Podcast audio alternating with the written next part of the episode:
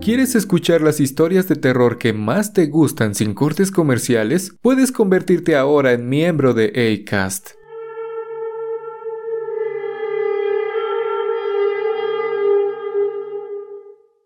Recuerdo que aquella noche, la recepcionista de la base recibió una llamada con motivo urgente.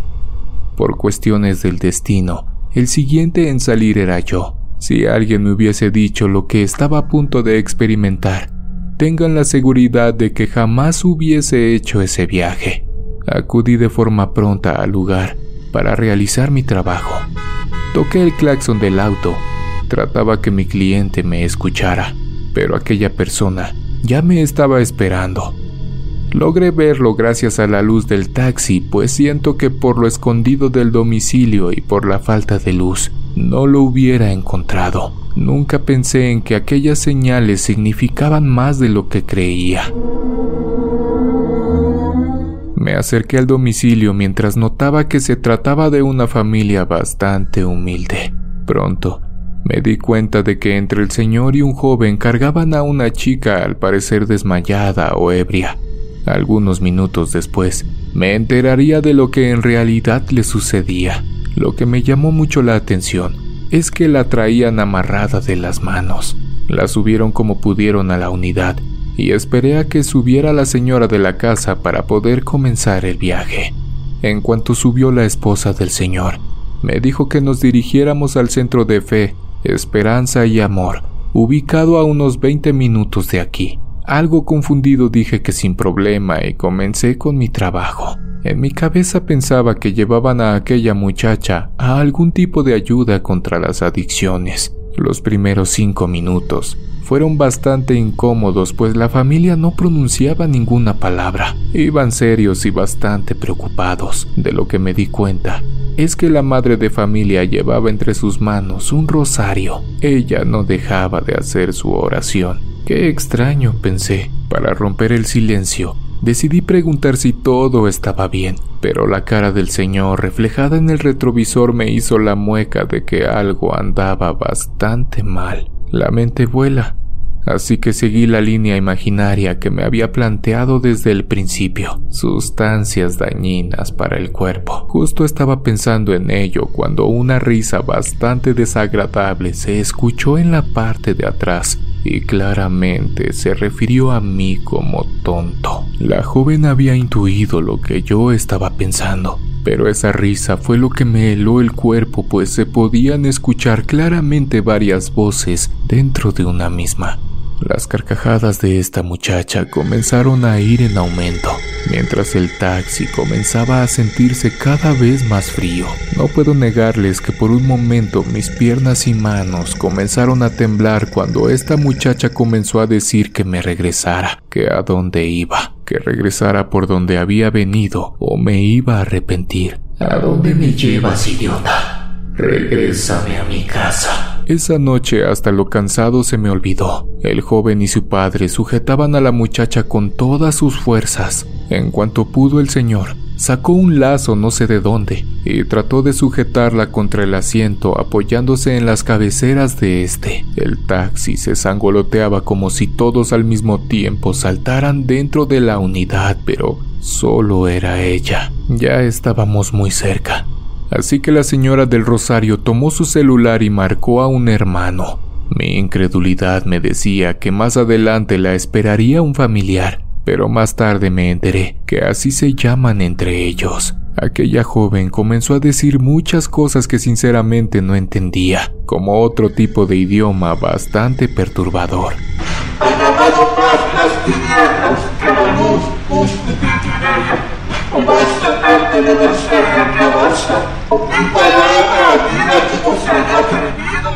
Lo lejos, pude ver a un sujeto que me hacía señales con las manos, dándome a entender que ahí era el lugar. Ya tenía la entrada preparada con el portón abierto, así que metí el taxi a la iglesia. Salieron rápidamente varias personas a ayudar al padre para someter y llevar a la joven dentro. Entenderán perfectamente que me sentía bastante desconcertado y asustado, pues no sabía nada de lo que estaba pasando. En cuanto se llevaron a la joven me quedé como en shock.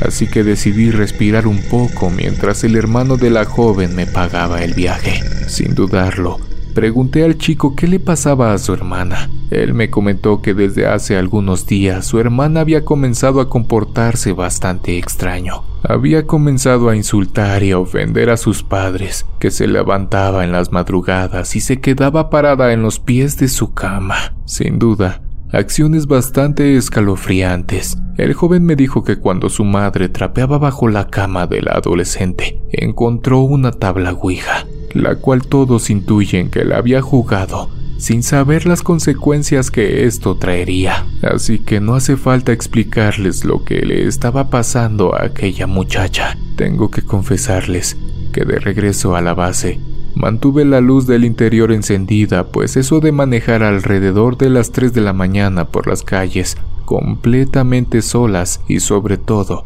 después de transportar a una joven poseída no es muy normal que digamos. Algo que me incomodó durante todo el viaje a la base fue un olor bastante extraño que se quedó impregnado en el taxi. De testigos, tengo a mis compañeros pues también pudieron dar fe del aroma bastante repugnante que quedó. Terminé lavando mi unidad mientras esperaba otro viaje. En ciertas ocasiones sueño con lo acontecido esa noche. Siento que quedé marcado para toda mi vida. Había visto películas de terror y demás cosas, pero nada como esto. Les mando un fuerte saludo a toda la comunidad de Oscuro Secreto. Hola, mi nombre es Melanie. Estoy a punto de jubilarme como jefa de enfermería de un hospital de seguridad social. Mis labores habían sido muy tranquilas hasta hace muy poco. Y digo que habían sido tranquilas, sinceramente, porque a mí nunca me había pasado algo paranormal en mis funciones hasta aquella noche. He escuchado de muchos colegas decir que de pronto les apagan la luz o les mueven las cosas en el área de defunciones. Lo más aterrador que he visto fue la corta pero sorprendente historia del técnico de autopsias. Una noche, como normalmente lo hace, bajó para realizar algunas autopsias correspondientes. Entenderán que el trabajo es inmenso, pues el hospital es bastante grande. Los decesos por diversas cuestiones son continuos y a veces no se da abasto. Algunas horas después, ya que había colocado a los pacientes en las ya conocidas por todos bolsas negras, procedió a llenar algunos documentos correspondientes de las personas y como de costumbre, comenzó a subir los datos al sistema cuando de pronto comenzó a escuchar un extraño jadeo que provenía de una de las bolsas y que por lo silencioso del lugar no tardó en identificar cuál de todas las bolsas era. Rápidamente culpó al cansancio de aquella semana, pues había trabajado como nunca. Se talló los ojos, se estiró un poco y continuó con sus labores. Pasaron algunos minutos cuando nuevamente aquellos sonidos comenzaron a escucharse, pero ahora acompañados de pequeños intentos de rasguños que claramente aumentaron el nivel de sospecha y nerviosismo del técnico. Él comenta que segundos después a ese tipo de sonidos inusuales en expacientes, las lámparas del departamento comenzaron a fallar. Hubo segundos en que prácticamente se quedó completamente a oscuras, rodeado de cuerpos inertes. Mi compañero describe claramente que comenzó a sentir aún más frío de lo que ya se siente en ese lugar, mientras que una corriente de aire rondaba por todos los cuerpos. Claramente, esto no es normal, ya que lo único que podía provocar corrientes de aire sería la puerta abierta hacia el exterior. Las dudas comenzaron a invadir los pensamientos del técnico forense cuando de la nada la iluminación regresó. Decidió calmarse, tomar un poco de agua y recobrar el aliento, pues claramente lo que estaba viviendo no era algo normal. Continuó con sus reportes, tratando de terminarlos de manera pronta, pues sucesos paranormales, hasta cierto punto, habían logrado incomodarlo. ¿Quién diría? que apenas comenzaban. Terminó de subir al sistema la información y procedió a recoger sus cosas, pues pronto el cambio de turno se llevaría a cabo. Justo cuando se levantó de su asiento, Nuevamente las luces se apagaron, quedando completamente en tinieblas, ya que la luz de la pantalla de la computadora también había fallado. Nuevamente, aquellos sonidos volvieron a invadir la sala, pero ahora con un sonido aún más aterrador.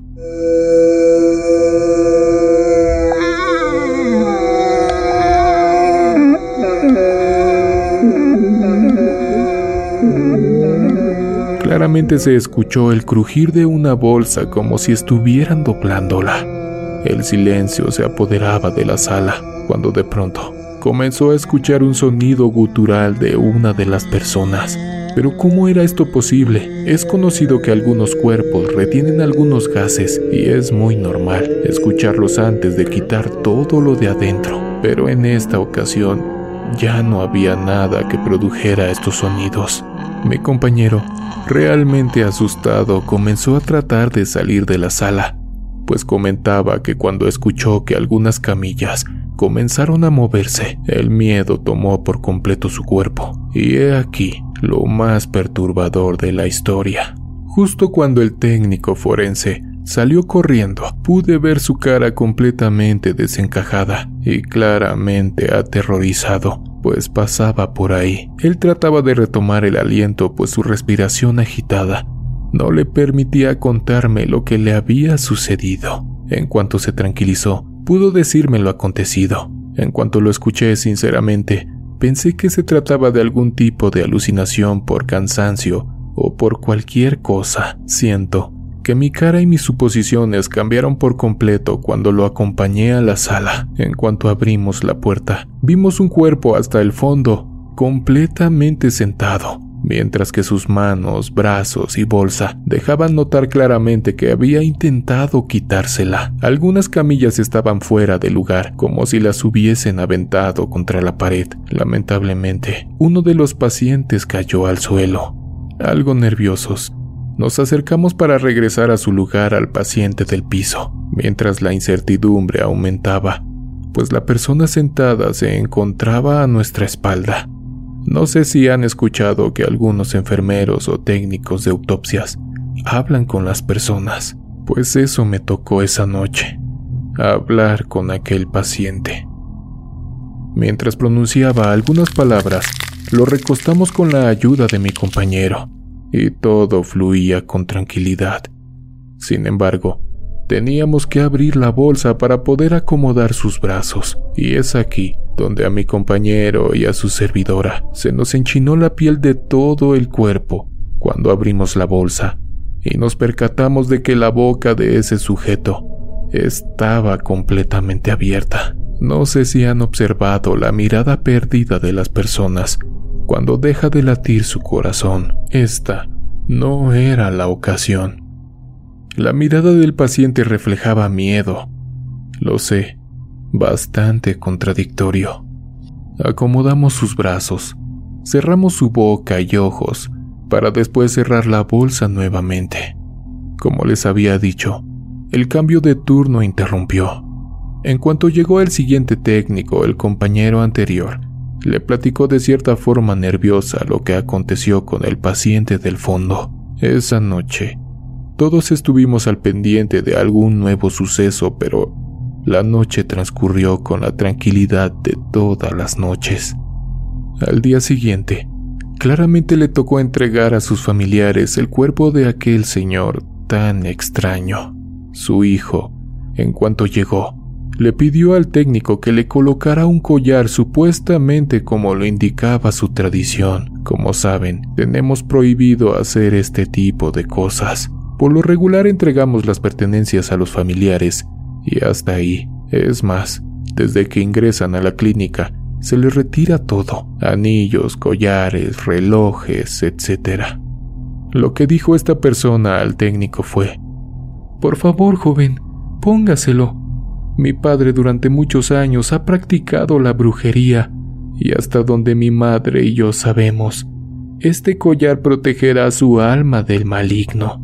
Nuestro compañero, al saber lo que ya había pasado la noche anterior, decidió no meterse en conflictos existenciales y le colocó el collar que supuestamente libraría el alma de esta persona. El técnico de autopsias no mencionó a su familiar absolutamente nada de lo acontecido la noche anterior.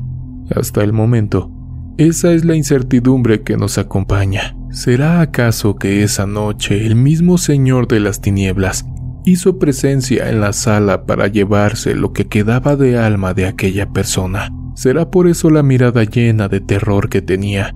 Y por último, ¿será por eso que tenía abierta de manera sorprendente su boca? Quizás aquella persona cuyo cuerpo vacío, sin vida, y que se encontraba aquella noche en la sala junto al técnico de autopsias, luchó de forma sobrenatural para no pagar la deuda que tenía con el demonio. Son dudas que tenemos hasta el día de hoy. Respecto al familiar, siento que fue lo mejor. ¿Ustedes qué opinan? Está bien seguir pensando que tu amuleto funcionó para no generar culpas en ellos, o hubiera sido de su preferencia decirle a su hijo que el mismo Señor Oscuro vino a cobrar la deuda pendiente que su padre tenía.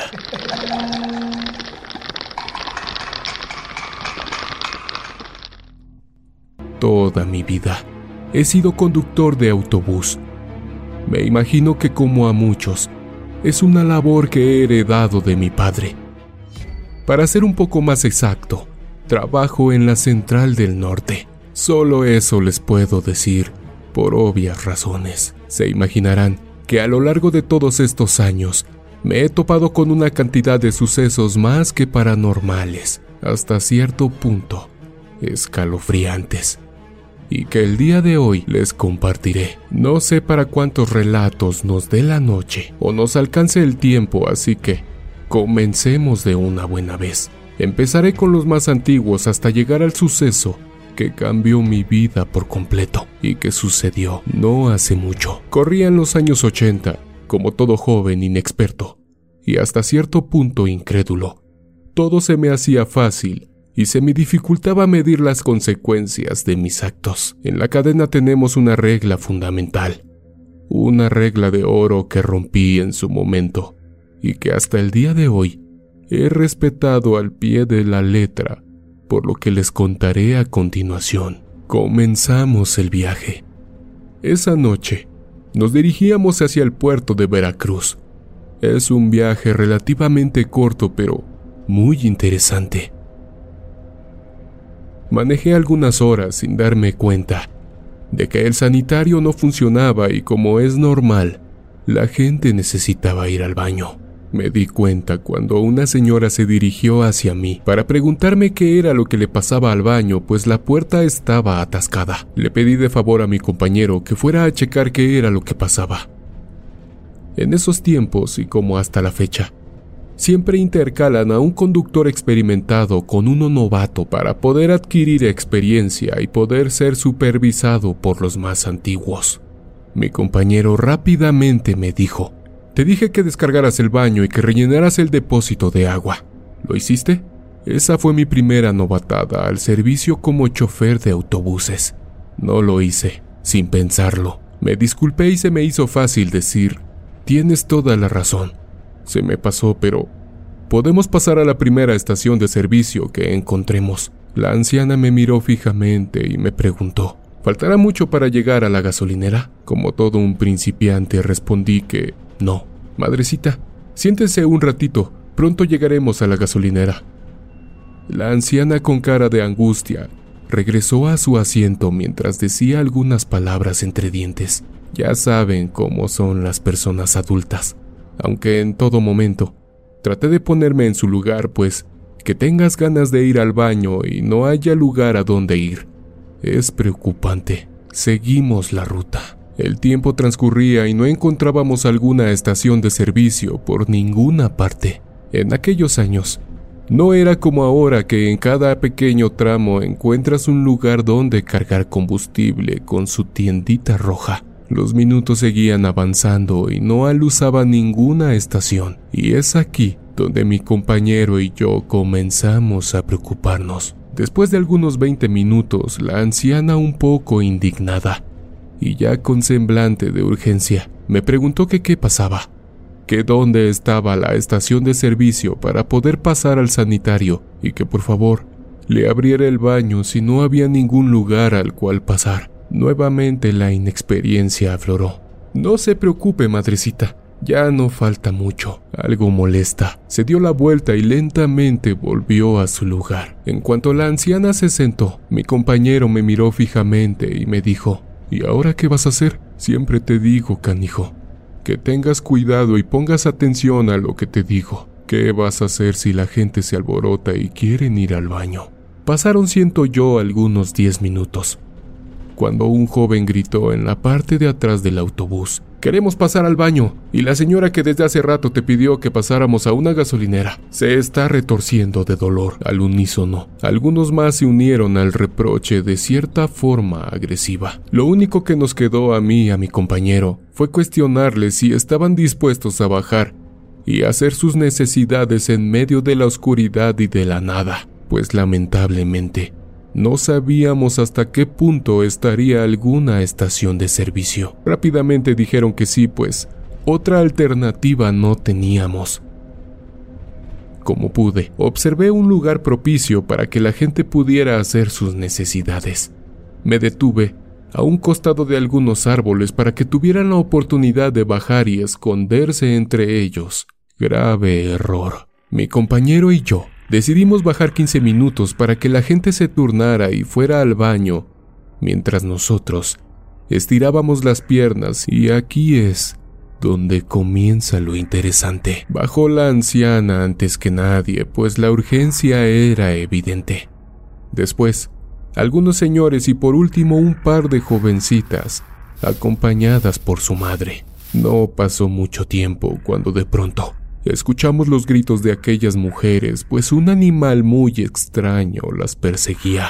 El padre de aquellas jóvenes se levantó como resorte, pues estaba dormido. Bajó del autobús y entenderán que rápidamente se abalanzó contra aquel animal que emitía algunos sonidos extraños, entre puerco y de humano. Algunos caballeros más bajaron para ayudar al señor, pues este animal se encontraba completamente fuera de control. Tenía una especie de colmillos bastante afilados, pues logró rasgar el pantalón y pierna del padre de familia. Agarraba impulso y arremetía contra cualquiera que se encontrara cerca de él.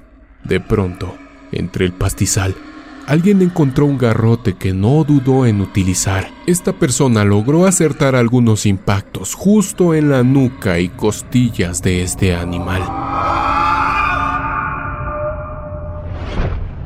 Quedando por algunos segundos inconsciente mientras las jóvenes regresaban al autobús. La atención se dirigió hacia las chicas que intentaban explicar lo acontecido sin caer en el llanto. Ellas comenzaron a platicar que se dirigían al baño cuando comenzaron a escuchar que las llamaban con un... Al principio, solo pensaron que se trataba del viento o de alguien haciendo algún tipo de sonido en la parte interna del autobús. Las cosas se tornaron completamente oscuras cuando al estar haciendo sus necesidades, una ramita comenzó a picar el glúteo de una de ellas. Sin duda, una experiencia aterradora. La primera vez, por obvias razones, pensó que se trataba de una rama cualquiera, pero cuando pasó una segunda y tercera ocasión, acompañadas de una risa malévola, las cosas cambiaron. Rápidamente se levantó para darse cuenta de que este animal tenía brazo y mano de humano, con la cual tomaba la varita para molestar a la joven. Espantada, comenzó a gritar y a alertar a los demás. Este animal rápidamente comenzó a correr detrás de la joven como para atacarla o algo por el estilo. Eso estaba platicando, cuando al voltear ya no estaba. Ese animal había desaparecido frente a nosotros y no supimos a dónde se había ido. No dudé en decirles que subieran al autobús, pues no sabíamos si de pronto saldría de entre la oscuridad para atacarnos nuevamente. No perdimos el tiempo y subimos. Justo cuando encendimos el camión, mi compañero pudo alusar a lo lejos ayudado de la lámpara de emergencia una silueta que caminaba entre los árboles. El autobús era un completo caos, pues todo el mundo gritaba en el interior. Esta silueta se alejaba tambaleándose, sobando su nuca y costilla, mientras se adentraba en el bosque. Hoy en día, puedo recordar perfectamente esa silueta de aquel hombre, retorciéndose, sobándose y caminando hacia la oscuridad de la noche, y tengo la certeza de que se trataba de un nahual. Después de aquel día, jamás he vuelto a detenerme en medio de la nada, y mucho menos durante la noche.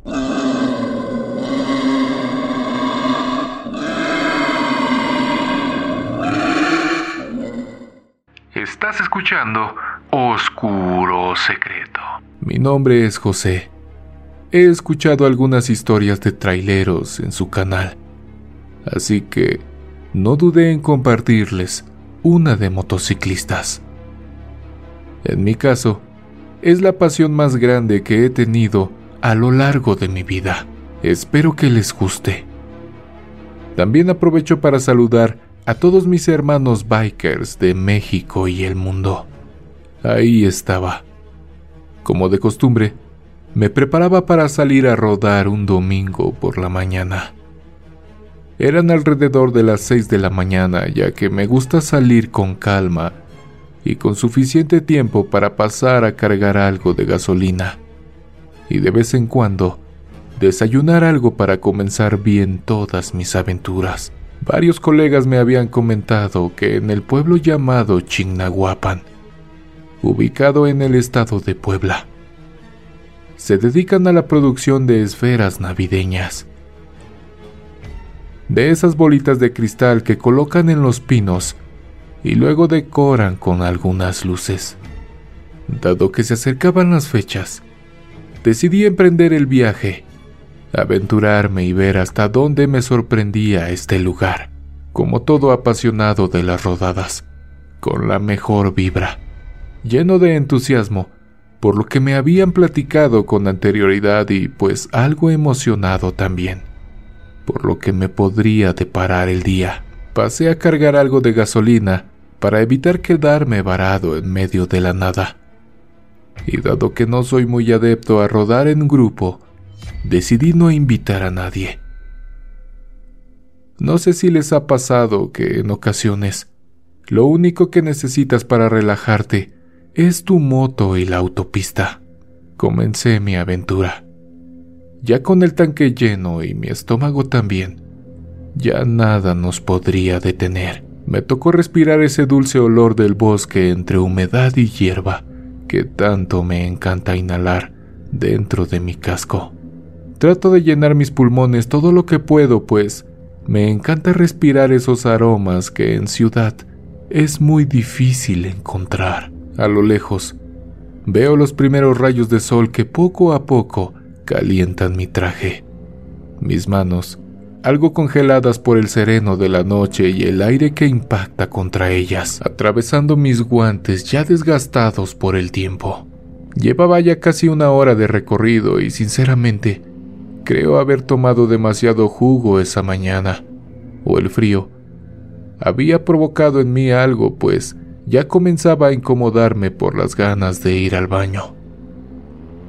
No me gustan los apuros, y menos en las carreteras, así que pasé a la primera estación de servicio que vi.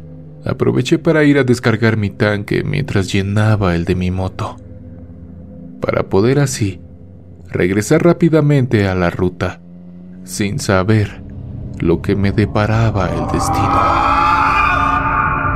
De manera pronta, llegué a Singilucan y me imagino que por la hora había un poco de neblina que pronto se transformó en densa y espesa. Para evitar algún tipo de accidente, prendí mis intermitentes. No quería sufrir algún tipo de percance. Mientras cruzaba esa parte disminuí la velocidad, pues no me era posible ver más allá de un metro de distancia. Justo en una curva, me topé con un hermano biker, el cual había colocado su casco en el suelo. A pesar de que la tierra del acotamiento estaba casi mojada por tanta humedad. En ese momento, no le di importancia, pues si te llega a suceder algo en medio de la nada, no tendría tanta importancia mojar el casco. Todos sabemos que esto significa que la persona involucrada necesita ayuda. Como todos siento yo, ya desconfiamos hasta de nosotros mismos los motociclistas. En mi caso, no sabía si más adelante o escondidos entre la niebla, habría más personas que en cuanto me detuviese, tratarían de quitarme la moto, pero, por otro lado, no podía dejar a un hermano en medio de la nada, completamente a su suerte. La neblina no me permitía revisar el entorno, pero algo me decía que lo ayudara. Decidí detenerme algo nervioso y desconfiado. Claro, en ningún momento quité la primera marcha por si alguien salía del monte o algo así. Vi fijamente al motociclista mientras que con algo de inseguridad le pregunté, ¿Qué te pasó, hermano? ¿Te puedo ayudar en algo? Él me contestó muy angustiado. ¿Qué crees, carnal? Que se me chispó la tuerca que hace presión con el eje y la piña de la llanta trasera. Me adelanté un poco para poder estacionar la moto con todas las luces prendidas. Bajé y le ayudé a buscar algunos metros atrás, pues ese tornillo posiblemente se acababa de caer. Buscamos durante poco tiempo y recordé que en mi cajita de herramienta traía algunos tornillos con sus tuercas. La verdad es que pensé que ninguna le quedaría, pero logré sorprenderme al ver que uno de ellos le quedó a la perfección. Tratando de hacer más amena la conversación, le pregunté para dónde se dirigía. Él rápidamente me contestó que solía venir todos los años a comprar esferas junto a su madre, pero que en esta ocasión venía solo para poder disfrutar de su moto. En casa tenemos la tradición de romper las esferas cuando levantamos el árbol de Navidad. Mi madre tiene la creencia que al hacerlo, eliminas todo lo malo que pueda suceder en el año venidero. Bueno, eso es lo que dice mi madre. No sé si lo hace por estrenar esferas todos los años. Yo creo que más bien es para estrenar esferas todos los años, le contesté. Y a todo esto, ¿cómo te llamas, hermano? Pablo es mi nombre. Estiré la mano para estrecharnos mientras le comentaba que mi nombre era José, como pudimos. Colocamos la tuerca y decidimos irnos juntos, ya que nos dirigíamos hacia el mismo lugar. A estas alturas, dejé que Pablo dirigiera el camino, pues él conocía a la perfección el trayecto. Llegamos. Y pude conocer el mercado que está muy cerca del centro del pueblo. Y también la fábrica de esferas. Ese día degusté la barbacoa más rica que he comido en toda mi vida. Caminamos un poco más para conocer la variedad de ropa que venden ahí y que está bastante económica. Adquirimos las esferas y de regreso a nuestras motos, probamos los panes rellenos de queso que venden por esos lugares.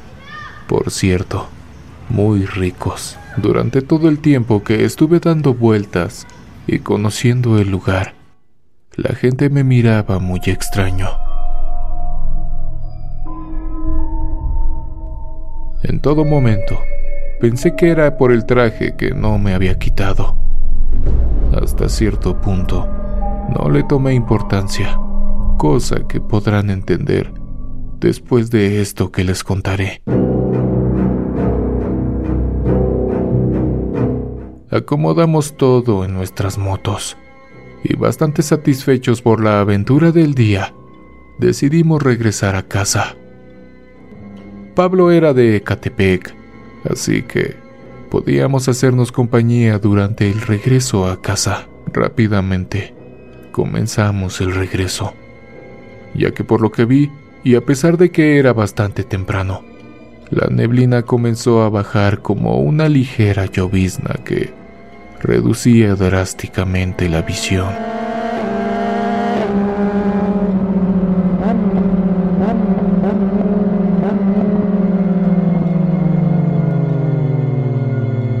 Pablo tomó la delantera a la cabeza. Como conocía el camino, solo me limité a seguirle, pues me transmitía algo de confianza.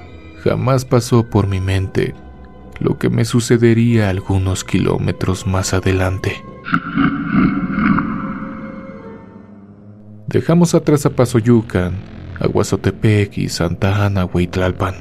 Pronto, los últimos rayos de sol se percibían en el camino mientras el frío comenzaba a inundar mi cuerpo. Más adelante, se encontraba el lugar donde ayudé a Pablo y donde todo cambió. La neblina poco a poco se apoderó por completo de la carretera y me era difícil seguir el paso de Pablo. Algunos minutos después, dejé de verlo por completo. No veía ni sus intermitentes y mucho menos escuchaba el sonido de su escape.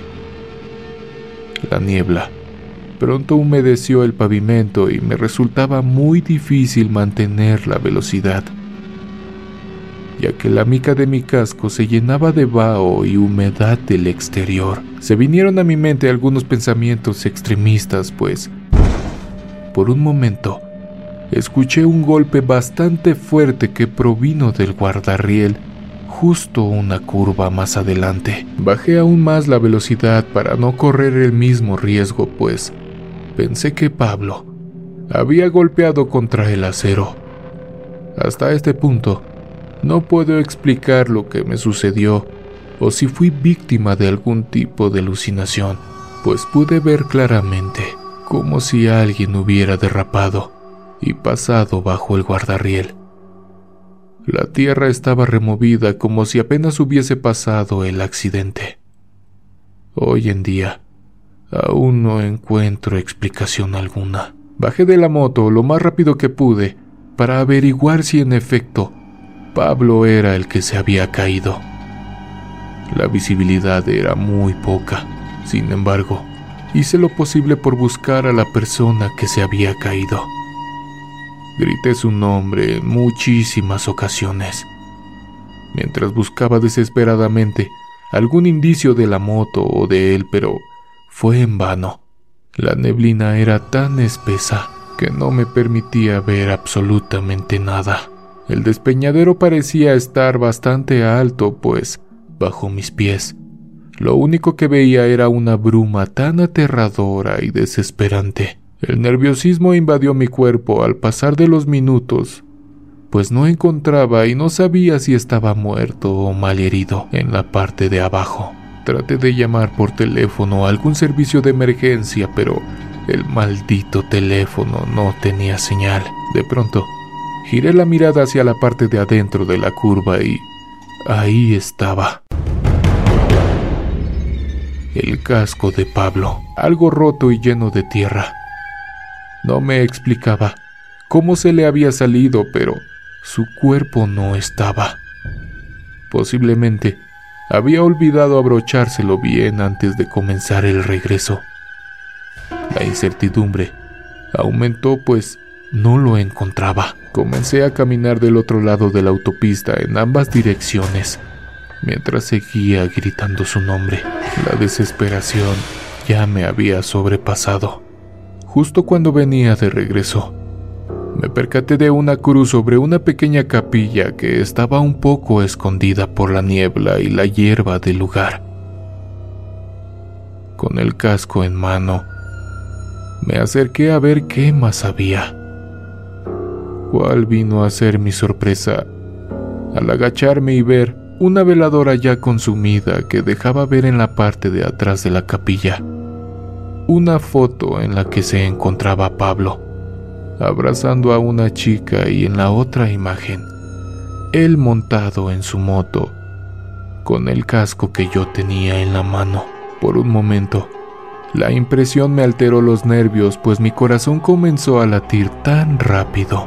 Pensé que se saldría o posiblemente me daría un infarto en ese lugar, por el impacto o la sorpresa que acababa de encontrar. Las ganas de vomitar pronto se apoderaron de mi cuerpo mis manos temblaban al igual que mis piernas. Como pude y lo único que se me ocurrió en ese momento fue persignarme y dejar el casco justo enfrente a la cruz de la capilla. Tomé algunas bocanadas de aire para restablecerme mientras caminaba hacia mi moto.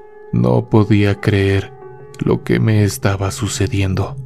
Deseaba con todas mis fuerzas que fuese un sueño, pero no, no lo era.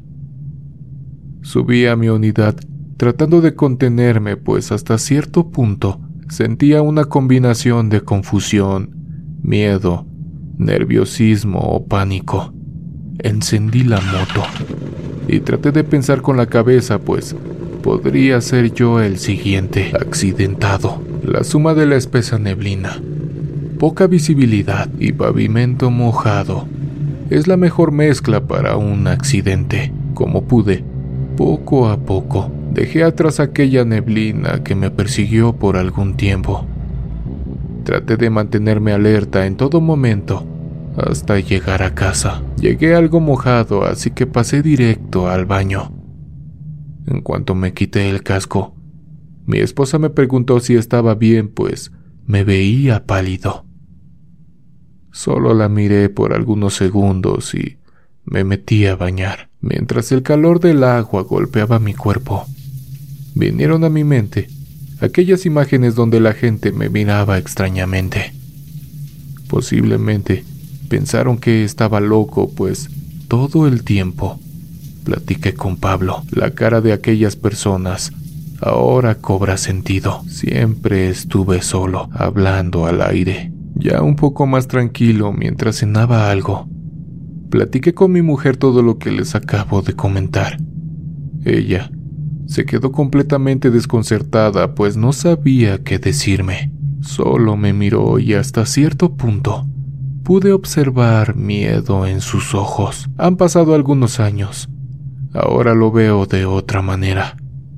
Posiblemente Tendría que sentirme afortunado porque Pablo me escogió a mí para terminar su última rodada. Apenas fui de nuevo antes de estas fiestas decembrinas, noviembre para ser exactos. El casco ya no estaba. Se entiende a la perfección por el paso del tiempo. Sin embargo, la capilla sigue intacta. Le dije a mi mujer que me acompañara y que viera con sus propios ojos lo que le platiqué esa noche. Ella también se quedó impactada, pues todo lo que le conté esa noche es verdad.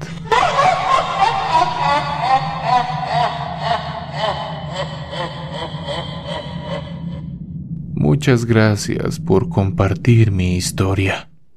1988. Fui destacado a la estación número uno de bomberos, la cual está ubicada en el estado de Carobo, municipio de Valencia, Avenida Branger. Esta estación fue donde se inauguró el Cuerpo de Bomberos de Valencia el 24 de julio de 1950. Es una estructura antigua, donde se han formado muchas generaciones de bomberos quienes han dado parte de su vida al servicio de colectividad valenciana. Por ser esta una estructura con mucho tiempo de actividad, es propicia para que sucedieran hechos paranormales, Corría el mes de diciembre del 88. Una de esas noches me tocó hacer guardia en la estación. Me encontraba descansando un poco en el dormitorio del personal en medio de la oscuridad, pero mi cuerpo no estaba conforme. Por momentos sentía una mirada y hasta cierto punto sentía que alguien me despertaba, medio dormido pude observar a una figura que casi no distinguía a pesar de la tenue luz ámbar que adornaba la imagen de una virgen que estaba en un pedestal. Siempre pensé que se trataba de algún compañero de la estación, pero lamento decirles que no fue así. Ese bombero me dijo la siguiente frase. ¡Hey! ¡Hey! ¡La guardia! término utilizado para indicar que es la hora de montar turno en la central de radios, los cuales en aquella época eran por lo regular de tres horas y también dependía de la cantidad de bomberos que hubiera en la estación. Me levanté, preparé mis cosas para ir a recibir el turno respectivo, procediendo a transitar por el patio interno de dicha estación, la cual Estaba completamente en penumbras. Cuando llegué a la central de radios, me ubiqué atento a la espera de las novedades ocurridas. El otro colega, a cual le tocaba entregarme, me observó con cara de incertidumbre como pensando que era raro que yo estuviera ahí, como era más antiguo que yo. Decidí esperar que él procediera a entregarme el área. Mientras el tiempo transcurría, pasando algunos minutos, el bombero antiguo no se dignaba a entregarme novedades. Yo le pregunté, Disculpe, ¿qué novedades hay, compañero? Este solo me observó, como si yo estorbara en ese momento en la cabina. Hasta cierto punto, su cara reflejaba la molestia que provocaba mi presencia en ese lugar. Esperé por algunos minutos más, pues mi intención no era molestar al compañero, pero el tiempo transcurría y no me decía absolutamente nada. Volví a hacerle la pregunta. Un poco enfadado me respondió, ¿cómo que qué novedades hay? Yo solo le dije, bueno, me llamaron para el turno. Él me dijo, a usted nadie lo ha llamado. He estado aquí desde que recibí mi turno y no he ido a hablarle y mucho menos he mandado a algún compañero para que vinieras. Sin duda. Esa contestación me sacó de equilibrio, pues claramente escuché la voz que me llamó en ese momento.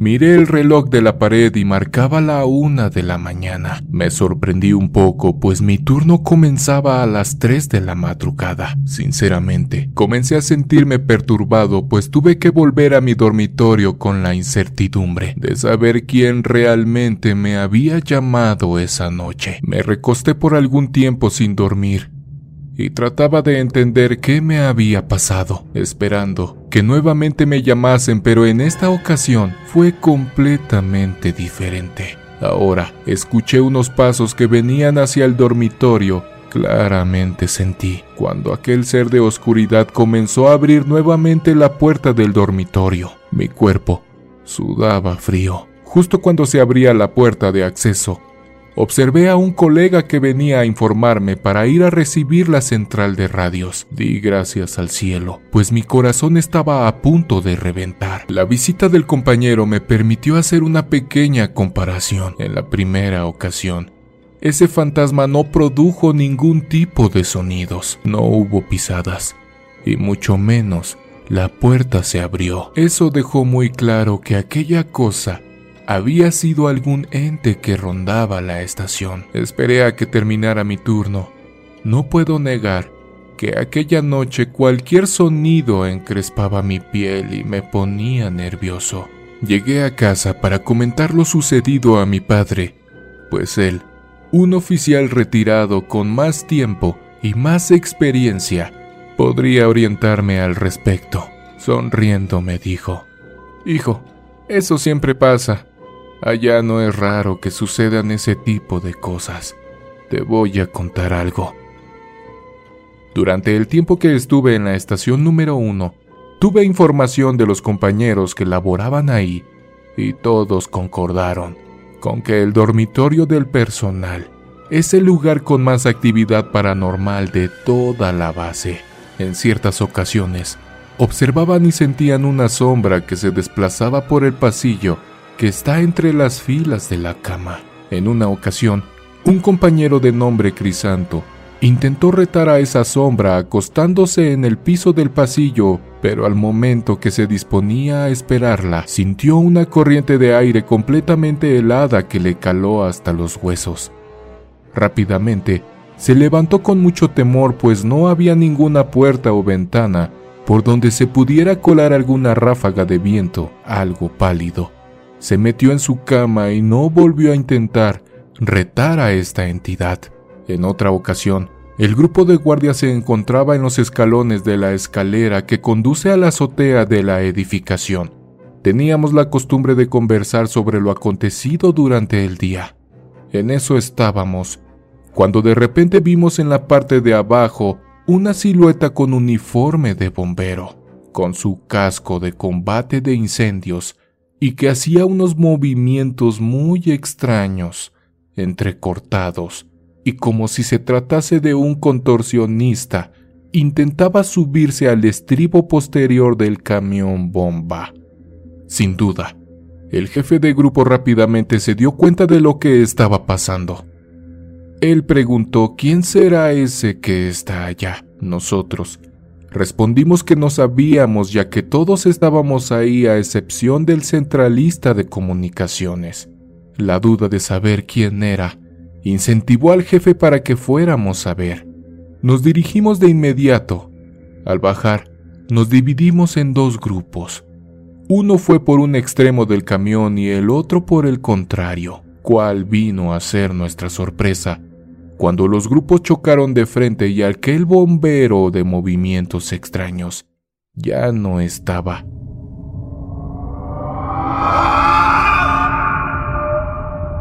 No había manera de que se fuera sin ser visto. Sin palabras, optamos por irnos al dormitorio hablando de lo ocurrido sin hallar explicación alguna. Eso fue lo que me pasó a mí. Mi nombre es Juan Arturo López.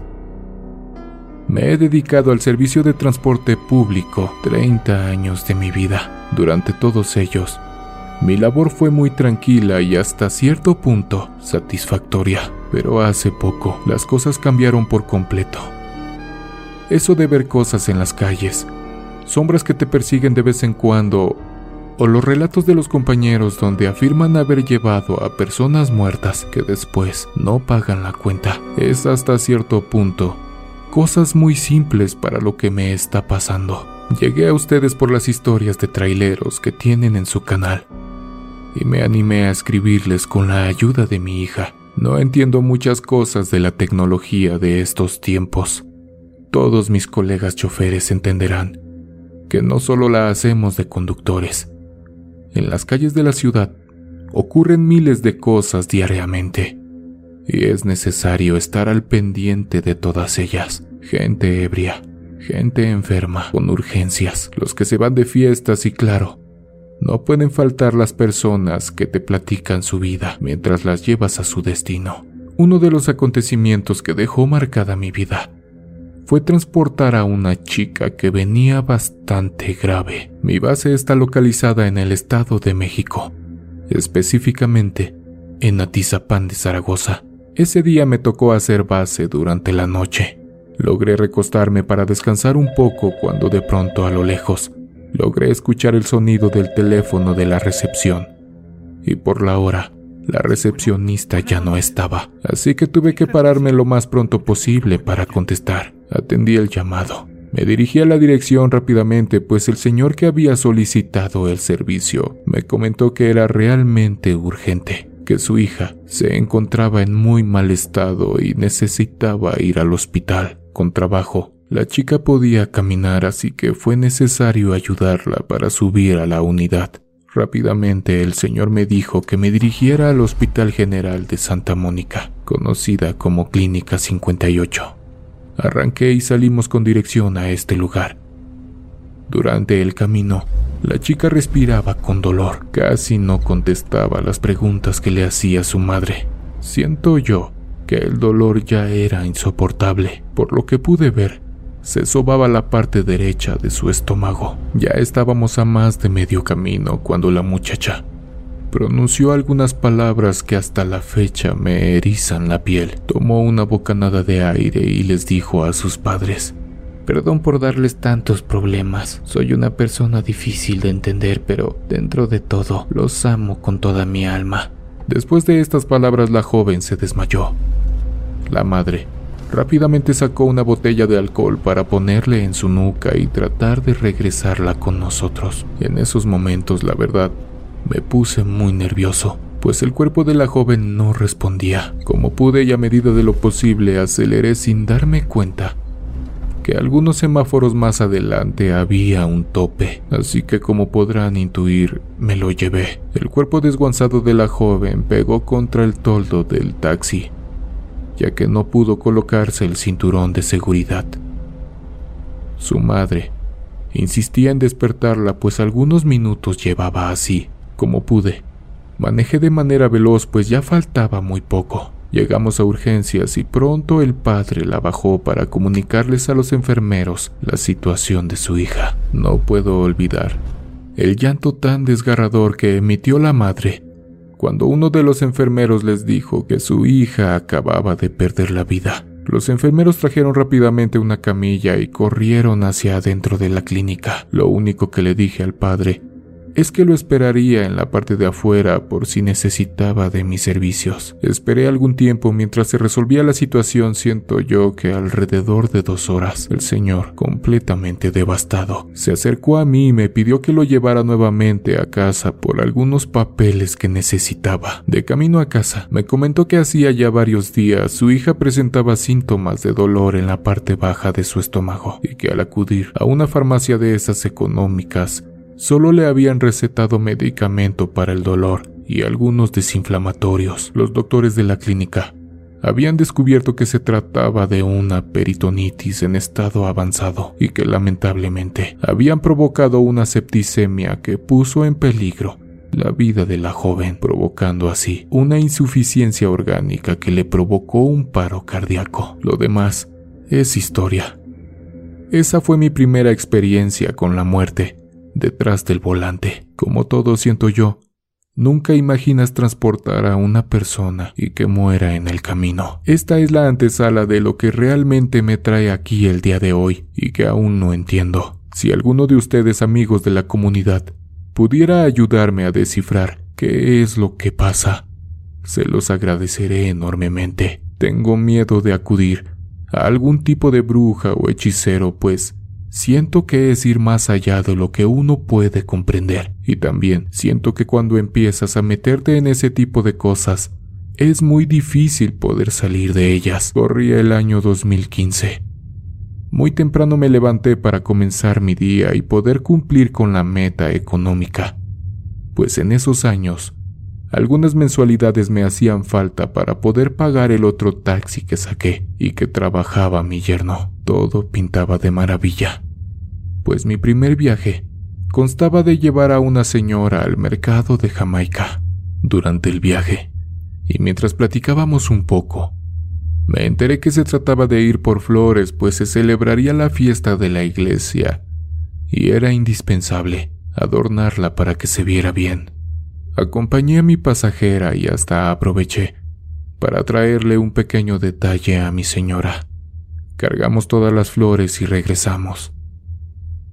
Dejé a mi pasaje y me dirigí a casa para entregar el pequeño cumplido a mi esposa.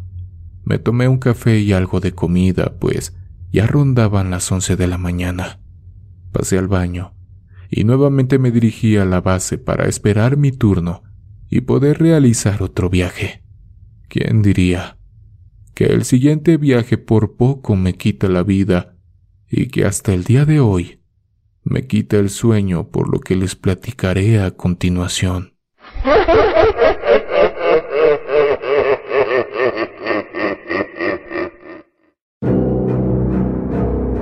Regresé a la base. Esperé algunos minutos hasta que la recepcionista recibió una llamada. Era un viaje hacia el aeropuerto de la ciudad, así que no dudé en tomarlo. Pasé por la joven que más adelante me contaría que se dirigía a Cancún a disfrutar de unas vacaciones bien merecidas. Cargamos su equipaje y comenzamos el recorrido. El trayecto fue muy ameno y rápido. Sin embargo, antes de llegar a la terminal número uno del aeropuerto de la Ciudad de México,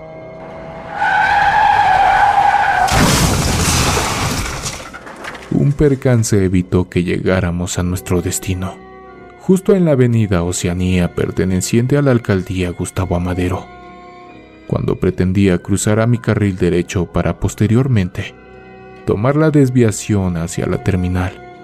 Un auto nos embistió a gran velocidad, por lo que pude notar venían echando carreras. Justo cuando este chico nos impactó por la parte de atrás, mi taxi salió proyectado contra el muro de contención que protege al metro de la ciudad. El golpe fue tan fuerte que dimos un giro de 180 grados para quedar en sentido contrario. Todo pasó tan rápido. En cuanto dimos vuelta, otro auto que venía en el carril de alta nos impactó de frente, pues no tuvo tiempo de frenar. Hasta ese momento llegan mis recuerdos. pues perdí el conocimiento por el fuerte impacto. Cuando recobré el sentido, un profundo dolor invadió mi cuerpo, pues mi pie estaba prensado por la lámina del taxi. Algunos minutos después, los servicios de emergencia llegaron para ayudarnos. Jamás imaginé lo que me confirmarían los paramédicos después de que me sacaran de la unidad. La joven que transportaba lamentablemente había perdido la vida en el percance. El golpe en la parte trasera del taxi había sido tan fuerte Lamentablemente, no logró resistir a la llegada de la ambulancia debido a una hemorragia interna. Y es aquí donde los sucesos paranormales comenzaron a pasar en mi vida. La temporada de vacaciones siempre invade de incertidumbre los viajes que hago. Y más si son en la noche, pues después de ese fatídico suceso, todo cambió. Como se imaginarán, la pérdida de mi taxi fue total. Tuve que realizar las declaraciones correspondientes y gracias a las cámaras del circuito interior pude salir de esa situación sin ningún tipo de problemas. El juez calificador determinó que el culpable había sido el chico que manejaba su automóvil a exceso de velocidad. Ya para qué les cuento el dolor y los sentimientos de la familia de la joven. Sinceramente, fue algo muy difícil. Después de ocho meses en rehabilitación, pude nuevamente integrarme al sitio donde trabajo, ya que mi espalda y mis piernas resultaron golpeadas en el percance, y era muy difícil permanecer sentado durante mucho tiempo. Comencé de nuevo.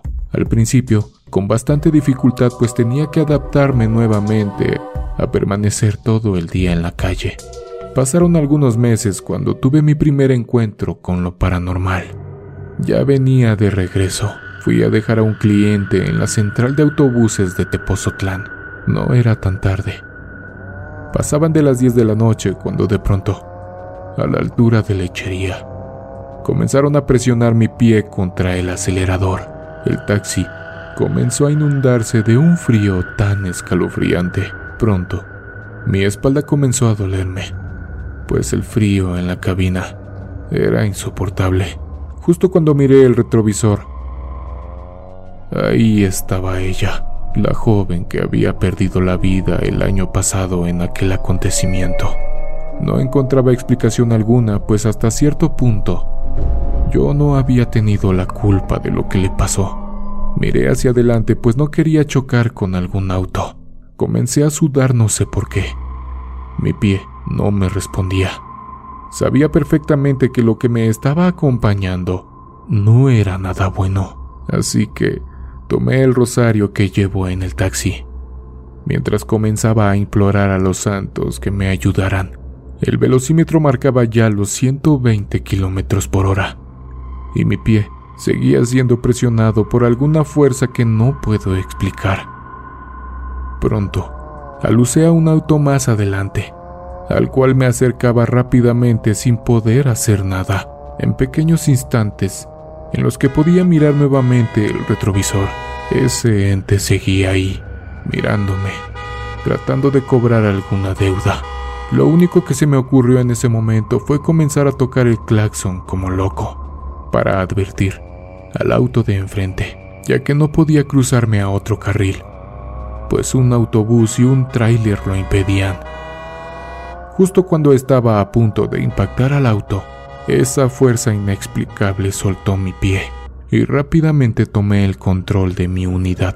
Algo alterado, miré de nuevo y ya no estaba. Aquella imagen espectral de aquella joven había desaparecido por completo. Por un momento pensé que solo se trataba de alguna alucinación por causa del cansancio o desvelo, pero no fue así. La segunda ocasión en que este ser descarnado se apareció en el taxi fue algunos meses después de igual forma, cuando venía ya de regreso a la base, algunas cuadras antes de llegar. Y justo cuando me detuve para pasar un tope, el alumbrado público se apagó por completo. Rápidamente, la cabina se llenó de un olor putrefacto, como cuando algún animal se echa a perder en la calle bajo el sol. Las luces de mi taxi también comenzaron a fallar y por algunos momentos maldiciones en mi boca pronunciaba cuando alcancé a escuchar una respiración profunda en la parte de atrás de la unidad. En estos momentos, mi piel se enchina al recordar el suceso paranormal de esa noche. Nuevamente miré mi retrovisor y ahí estaba, retorciendo su cara tan horriblemente. Anteriormente, profesaba la religión cristiana, así que no dudé en reprender a este ser demoníaco justo cuando pasé el campo de fútbol.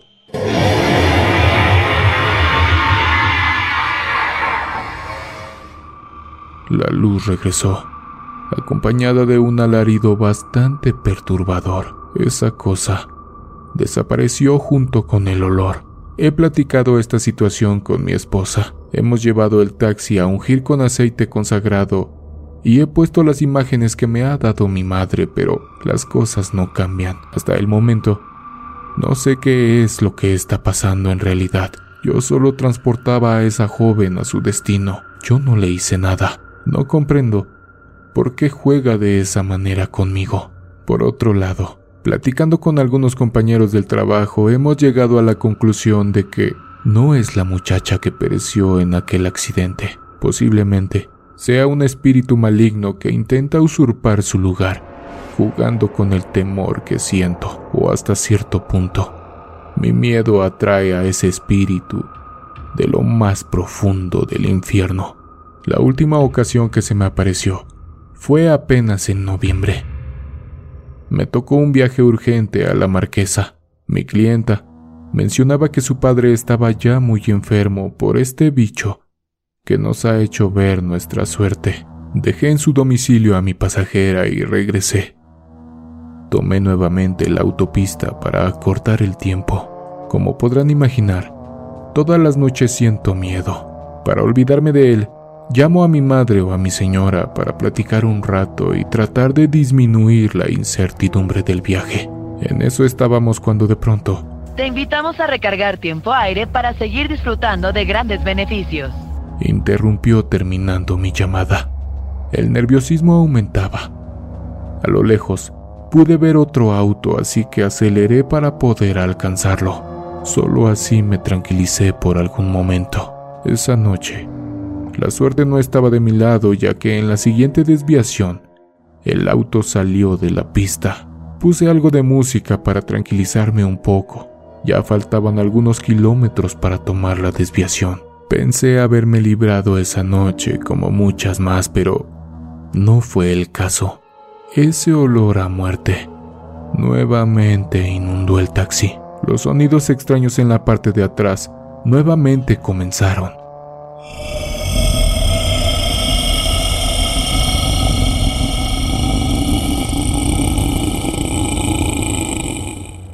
Sin duda, era ella otra vez. Todos los sucesos paranormales solo se habían quedado en manifestaciones auditivas o sensoriales, pero en esta ocasión las cosas fueron más allá. Esa noche pude sentir claramente cómo este demonio tocó mi hombro derecho. La sensación fue tan horrible.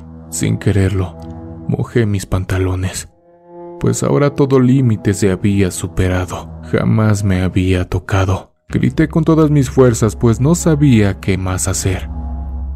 Mantuve la mirada en la carretera en todo momento, pues no quiero perder mi vida. ¿Será posible que esta joven esté enojada conmigo por no haber corrido la misma suerte que ella en aquel accidente? ¿O es otra cosa? La muerte en persona, reclamándome porque no me pudo llevar ese día. Llegué a casa para cambiarme ya con molestias en mi hombro pues sentía como si me hubiesen golpeado con algo. Esto claramente ya no es normal. Cuando me quité la playera, miré en el espejo, que tenía ya un moretón justamente de lo acontecido algunos momentos antes. Había escuchado que algunos compañeros les pellizcan los pies o cosas parecidas, pero nunca algo como lo que me pasó a mí. No sé qué es lo que me pasa ni cómo deshacerme de este ser de oscuridad que viene a perturbarme cuando se le place. He tomado la decisión de acercarme más a mi congregación, pues siento que la tranquilidad vuelve a mí cuando lo hago. Muchas gracias por leer mi historia de terror.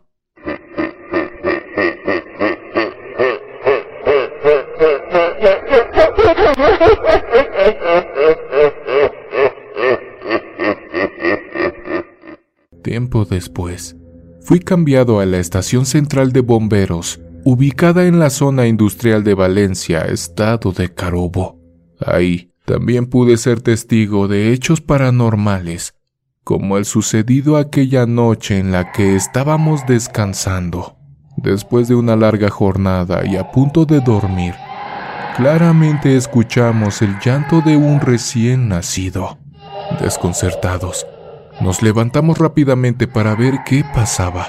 Por un momento pensamos que era alguna mujer que había entrado en labor de parto y que la estaban atendiendo en la estación. El oficial de guardia, muy molesto, preguntó por qué no le habían informado que estaban atendiendo a una paciente.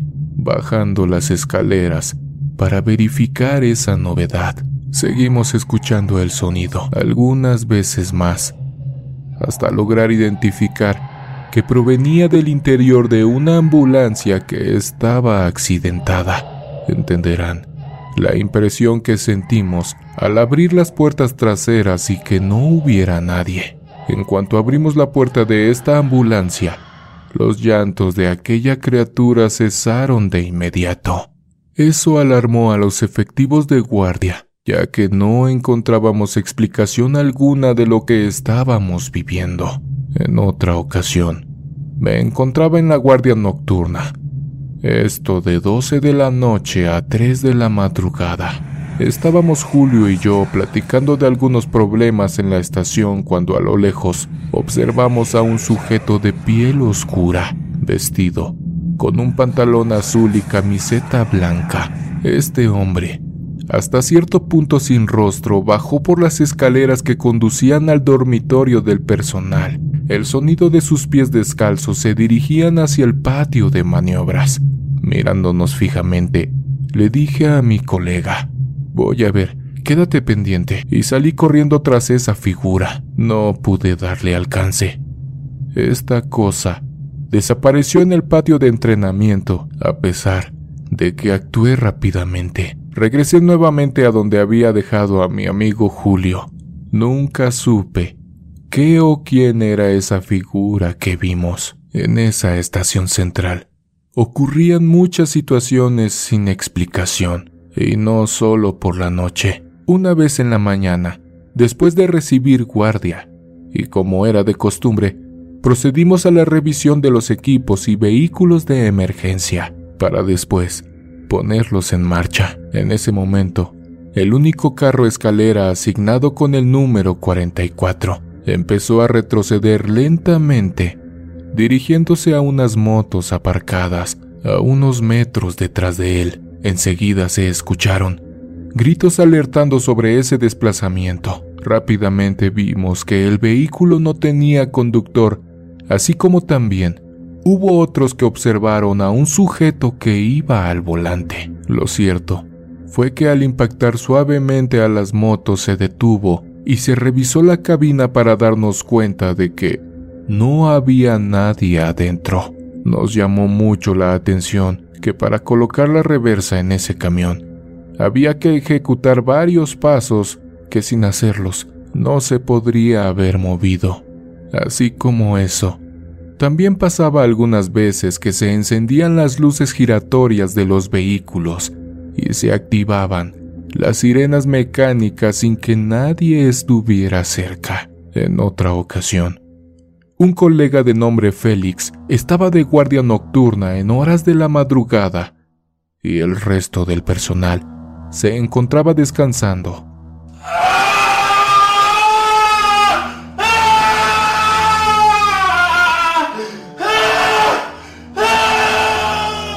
Cuando fuimos despertados por un grito estremecedor. Enseguida bajamos a la sala de máquinas, encontrando a Félix en el suelo y bastante alterado. Lo auxiliamos y una vez ya calmado, nos relató que cuando daba su ronda por esa área, se le apareció un sujeto uniformado de bombero, cuya cabeza se fue deformando y creciendo, convirtiéndose en una especie de monstruo. Félix perdió el conocimiento. Ese mismo día, en horas de la tarde, uno de nuestros colegas tuvo un accidente de tránsito donde sufrió fractura de cráneo. Lo llevaron rápidamente a un hospital donde agonizó por varias horas. Entre los que fueron a verle estaba Félix. Él se impresionó porque en realidad la cabeza que había visto en la madrugada era tal cual como había quedado el efectivo que sufrió el accidente. Por nuestras funciones, debíamos montar seguridad en eventos públicos o conciertos, lo que ameritaba que el personal libre debía presentarse para cumplir con esta actividad. Al culminar las mismas, pernoctábamos en los dormitorios. Uno de esos días, después de una guardia, a una compañera cuyo nombre me reservo entró al dormitorio femenino y observó a una mujer de pelo largo y negro, acostada boca abajo. Enseguida, se dio cuenta que no formaba parte del equipo de trabajo pues su aspecto no concordaba con las demás compañeras, pero aún así, y por el cansancio, se acostó a dormir. La mañana siguiente, se levantó y no vio a la mujer de la noche anterior, por lo que preguntó al personal de guardia quién era la bombera que estaba durmiendo esa noche en el dormitorio. Recibió como respuesta que la única femenina que había pernoctado era ella y que ninguna otra dama había montado servicio aquella noche. Después de algunos años, ascendí a sargento mayor, desempeñando otras funciones como de oficial de servicio. En esas labores, sufrí un accidente de tránsito con lesiones de riesgo, así como también mis colegas que iban en la unidad. Tiempo después, supimos que una compañera durante su guardia nocturna vio a una mujer con el pelo largo y negro sentada al volante de la unidad donde una semana después sufrimos ese accidente. En ese momento, la bombera vio a la mujer, pero hubo un sonido que la distrajo y cuando volvió su mirada hacia el camión ya no estaba aquella cosa. Además de no haber escuchado el sonido de las puertas del vehículo, al ser abiertas o cerradas, cosa muy rara en una estación, presumiendo que esa aparición era un aviso de que iba a suceder un hecho lamentable como el ocurrido con el accidente en cuestión. Ya con la jerarquía de capitán, fui a ejercer funciones como jefe en aquella estación de bomberos signada con el número uno, ahí donde tiempo atrás inicié. Un día, cuando me encontraba ahí, alrededor de las 13 horas, decidí ir al comedor para almorzar algo. Desde la recepción al comedor, había que pasar por el patio interno, al filo de un pasillo separado del patio, por unas plantas de cayenas que estaban a mi estatura, 1,71, cuando sentí unos pasos de botas atravesando el patio y observé a través de las hojas de las plantas una figura con uniforme azul que pasó hacia la recepción. Rápidamente, pasé hacia el patio para tratar de ver quién era. Este uniformado desapareció como si se esfumara. Debido a todo lo que ya he experimentado, opté por devolverme hacia donde estaban los demás compañeros para preguntarles si habían visto pasar a alguien desde el patio interno hacia la recepción de la estación, diciéndome casi al unísono. No, jefe, por acá no ha pasado nadie. Este tipo de cosas son algo comunes en las estaciones de bomberos. Sin embargo, la incertidumbre y el escalofrío no pueden quedarse a un lado. En una ocasión, un bombero que estaba de guardia fue al comedor de la estación para almorzar. Serían como las 12.30 horas. Cuando volvió a su puesto en la central de radios, dijo que había conversado con un oficial que estaba en el comedor y que cuando le pidió permiso para entrar, el oficial le autorizó. Mi compañero procedió a sentarse a la mesa, entablando una conversación cordial con el oficial, la cual fue muy amena. Cuando platiqué con el bombero algunos minutos después, algo desconcertado, tuve que decirle que en la estación de bomberos no había ningún otro oficial. Él aseguraba que sí, y hasta fuimos al comedor para resolver el asunto. Revisamos por todos los lados solo para darnos cuenta de que no, no había absolutamente nadie en el comedor de la estación y mucho menos en el resto de la estación. Tengo 26 años. De manera pronta les compartiré lo que hasta el momento me divertía, pero ahora ya no. Les explicaré a continuación por qué.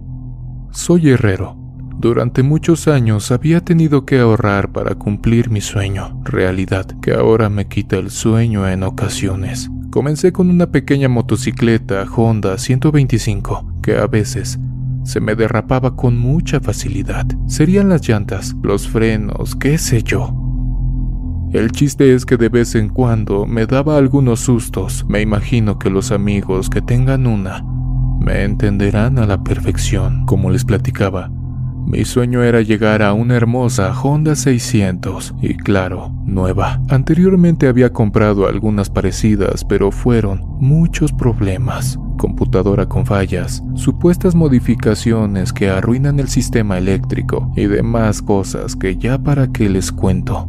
Crecí junto a mis amigos que por fortuna compartían el mismo sentimiento que yo, motos, era lo único que nos llamaba la atención. Aún recuerdo cuando juntábamos nuestro domingo y entre todos comprábamos una revista del mismo tema. En ella se mostraban los nuevos modelos. Había una sección de acrobacias que realmente nos encantaba. Ver a esas personas volando por los aires realmente nos emocionaba. Eran esos tiempos donde le poníamos una botella de frutzi a nuestras bicicletas para asemejar el sonido de las motos. Creo muchos amigos motociclistas lo hicieron alguna vez.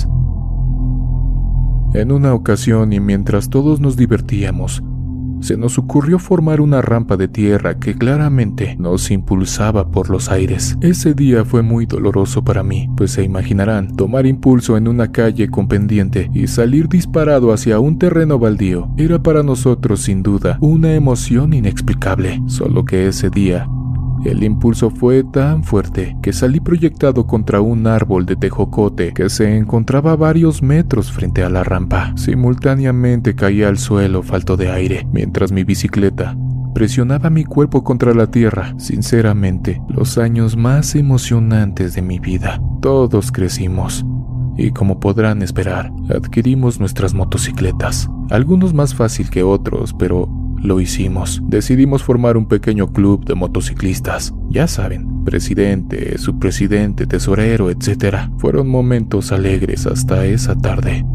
Como de costumbre, salimos un domingo por la mañana.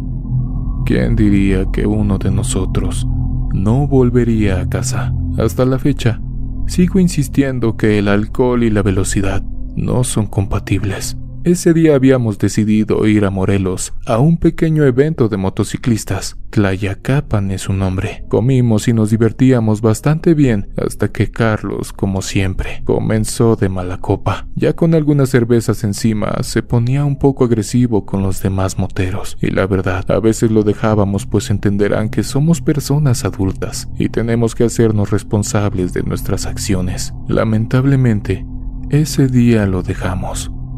Posiblemente podrán cuestionarme que si se supone que éramos amigos, ¿por qué lo hicimos?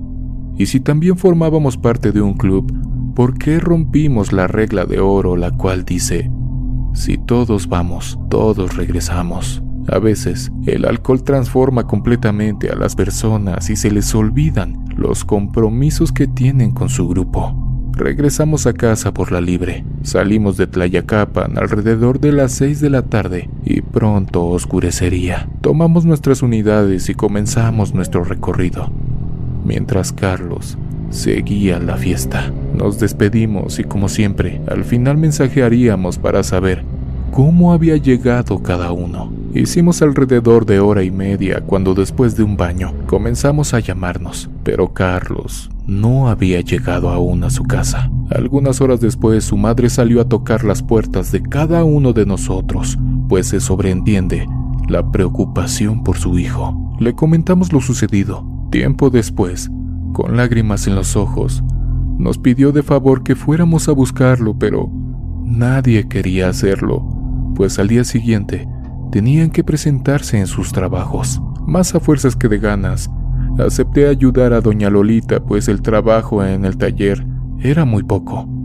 Así que no tardé en ponerme el mono y todo lo demás. Yo encantado, pues en esos años mi moto estaba nueva. Emprendí la búsqueda e intentaría llegar al pueblo donde lo dejamos.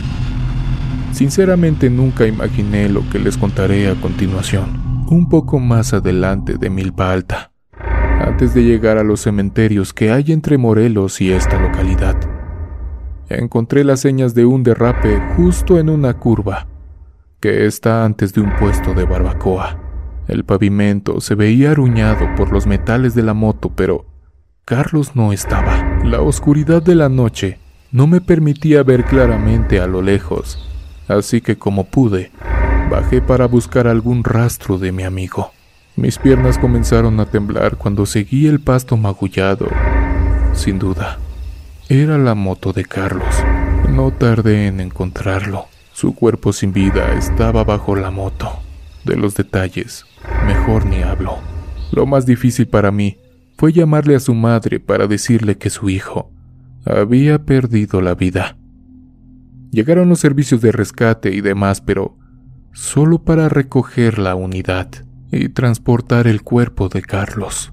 Algunos días después de su funeral, las cosas cambiaron completamente para todos nosotros.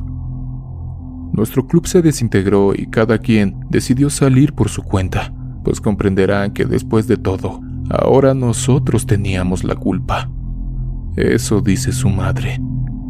Los fenómenos paranormales comenzaron tiempo después. Por un momento pensé que solo se trataba de mí, pues eso de ver a uno de tus amigos completamente destruido y sin vida no es algo muy normal que digamos. Así que pensé que se trataba de algún tipo de alucinación por lo acontecido. La primera vez se me apareció por la mañana. justo cuando me dirigía a mi negocio, en una esquina donde jugábamos maquinitas cuando éramos niños. Pude ver su figura escondida entre la sombra de la carpa y el poste. Pensé en lo más común, pues cualquier persona podía haber sido esperando su camión para ir al trabajo. Realmente, todo cambió cuando me silbó con esa particular entonación. Pensé haber escuchado mal, pues él ya no estaba con nosotros. La segunda ocasión fue cuando regresaba de una rodada. Ese día habíamos asistido a un lugar muy bonito. A mis amigos motociclistas, no sé si les suene, Chilitla, ubicado en San Luis Potosí.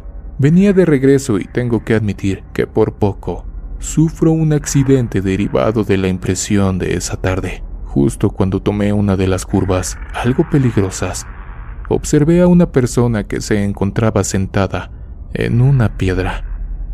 No suelo manejar tan rápido, algo que jugó en mi contra en esta ocasión.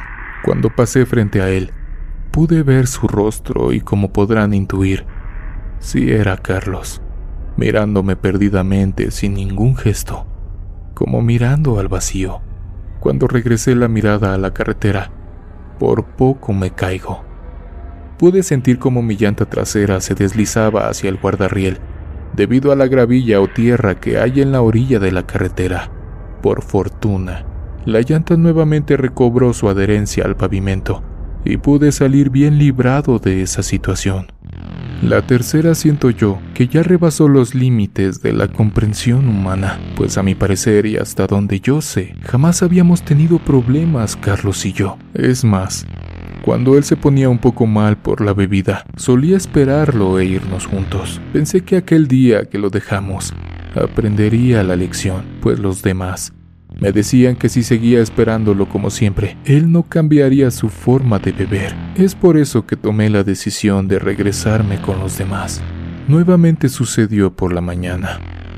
Para poder llegar a mi motocicleta, tengo que cruzar el patio de la casa, y es algo grande ya que anteriormente mi abuelo se dedicaba a la renta de simbra para losas, polines y tarimas que abarcan bastante espacio. Para ahorrar luz, apagamos todas las luces de abajo incluyendo las series de la Virgencita que mi madre puso en su negocio, ya que ahora ella administra la simbra, cosa de la cual me arrepentí más adelante. Me dirigí hacia mi moto, como siempre, alumbrando con la luz de mi celular para no picarme el pie con algún clavo o tropezarme con algún pedazo de madera. Justo cuando alumbré hacia la parte de enfrente, pude observar una sombra que pasó rápidamente, como escondiéndose de la claridad. No puedo negarles que la adrenalina me despertó por completo. Apresurado, revisé de qué se trataba. Rodeé las tarimas para averiguar y no vi absolutamente nada. Pensé que se trataba de algún efecto de la luz o algo por el estilo. ¿Quién diría que segundos después podría observar de qué se trataba? Prendí la moto mientras le daba la vuelta para salir. Calenté por algunos segundos y fui a abrir el zaguán. Subí y de manera automática o involuntaria miré mi retrovisor. Grave error. La luz roja del stop alumbró a aquel ser que me miraba por la espalda. Era Carlos nuevamente, pero ahora las cuencas de sus ojos estaban vacías. Tuve que salir de ahí justo cuando vi que comenzaba a abrir su boca de forma extraña y aterradora.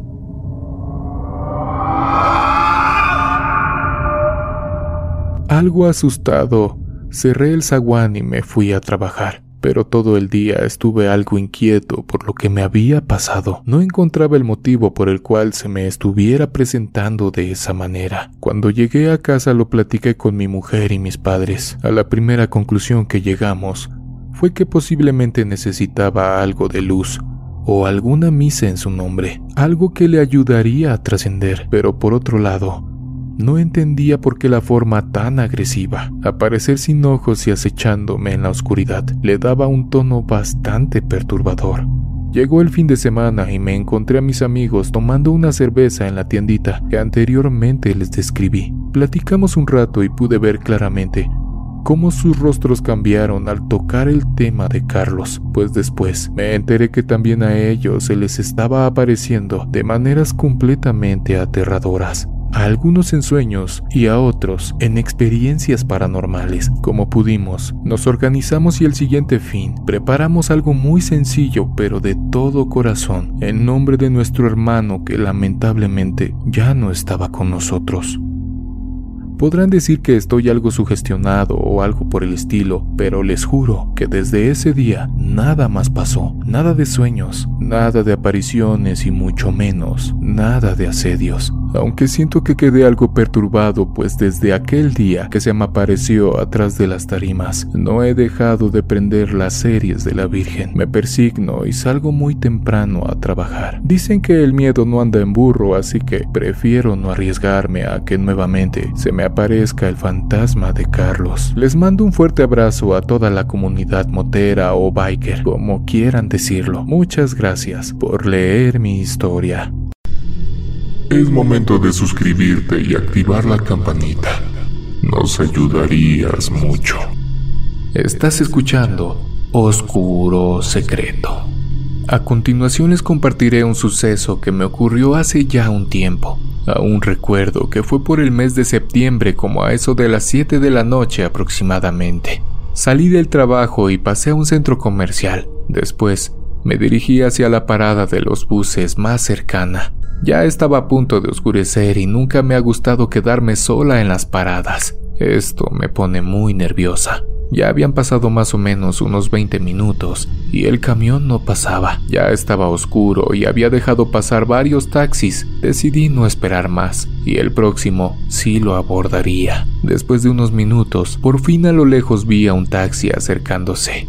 Enseguida le hice parada y lo abordé sin mayor demora. Ya arriba me sentí más aliviada. El taxista era un señor de mediana edad, algo serio y se veía muy cansado. Lo saludé y él me respondió educadamente, preguntándome a dónde me llevaba. Le di mi dirección y enseguida arrancó el motor del auto. Al pasar por lugares iluminados, observé al señor y lo que se me vino a la mente es que habría tenido un día difícil con tanto tráfico complicado. Estaba pensando en hacerle un poco de plática para sobrellevar el trayecto hacia mi destino. Yo tuve un día pesado y un poco de charla nos vendría bien. Para mi sorpresa, el señor antes que yo pudiera decir algo, comenzó a hablar primero preguntándome cómo había estado mi día. Yo le contesté que había tenido un día un poco complicado y cansado, pero afortunadamente lo terminé bien después de todo. Le pregunté por el suyo y me confirmó lo que yo había pensado por su aspecto. Así avanzamos por las calles y el taxista me preguntó si podía pasar por otras calles para cortar camino. Yo como siempre tomaba el bus mi camino era el mismo, le dije que por mí no había inconveniente, incluso mejor porque llegaría pronto a mi casa, así que dio una vuelta por otra calle. Yo no conocía todo por ahí, pero se veían calles angostas y con muchas casas iluminadas tenuemente. Así siguió el trayecto. Poco a poco, empezamos a escuchar aullidos de perros y cierta inquietud. Vi mi reloj y eran las 8 y 30 minutos, cuando de pronto Empezamos a sentir un frío muy feo aún con los vidrios de las ventanas arriba, mientras los perros seguían aullando lastimosamente. Al llegar dos calles adelante, los dos detuvimos la plática, pues notamos algo que de momento no distinguimos bien. Era una especie de bruma grisácea que se veía con un movimiento lento. Lo primero que pensamos era que se estaba quemando algo, pero no era dentro de una casa, pues no se veía fuego y si alguna persona o personas estuvieran fumando sería mucho humo para tan poco tabaco. A medida que nos íbamos acercando, la bruma se hacía más espesa y sus movimientos iban tomando cierta forma, que más cerca nos dimos cuenta que era como una silueta humanoide. Se formó de manera que pudimos distinguir era una figura femenina. Se notaba flotando con los brazos caídos a los lados, como con una especie de bata, y una mueca en su horrible cara. Se veía espeluznante. Lo único que pude hacer fue llevar mis manos hacia mi boca porque no pude ni gritar de la impresión de ver tal horror. El Señor expresó un Jesús María. Estábamos en shock. Siguió adelante mientras esa horrible aparición quedaba de nuestro lado derecho. Cerré los ojos mientras el taxista me decía que pasaría rápido. Así lo hizo y pasó a gran velocidad para dejar atrás a esa cosa. Al avanzar, me di el valor de mirar por el espejo derecho y solo miré que a lo lejos seguía flotando con los brazos extendidos en dirección a nosotros. El señor estaba muy pálido por la impresión y supongo que yo igual lo debía estar. Lo único que hizo el señor es recitar una oración nerviosamente que apenas podía armar. No podía parar de manejar. Creo que su instinto le decía que era mejor seguir, a pesar del terror que sentíamos. Afortunadamente salimos de esas calles y la espantosa visión quedó atrás, y ya no la vimos más. Los aullidos de los perros también se escuchaban cada vez más lejanos, así como lentamente se fue quitando ese frío que de momento empezamos a sentir. Un tramo más adelante, donde había mucha luz, el taxista me pidió parar un momento. Permanecimos callados algunos minutos, nerviosos, tratando de asimilar lo que hace unos momentos habíamos vivido. No lo habíamos imaginado. Fue totalmente real, espantosamente real. Nadie creería lo que vimos. Ya un poco más calmados, por fin llegamos a mi destino. Ya no sabíamos qué más decir. Al pagarle el servicio, el señor me acercó su mano aún temblando y sudando. Yo estaba igual. Le di las gracias y me despedí. No sin antes decirle que se cuidara de regreso a su casa. Esa noche y muchas otras más, no pude dormir.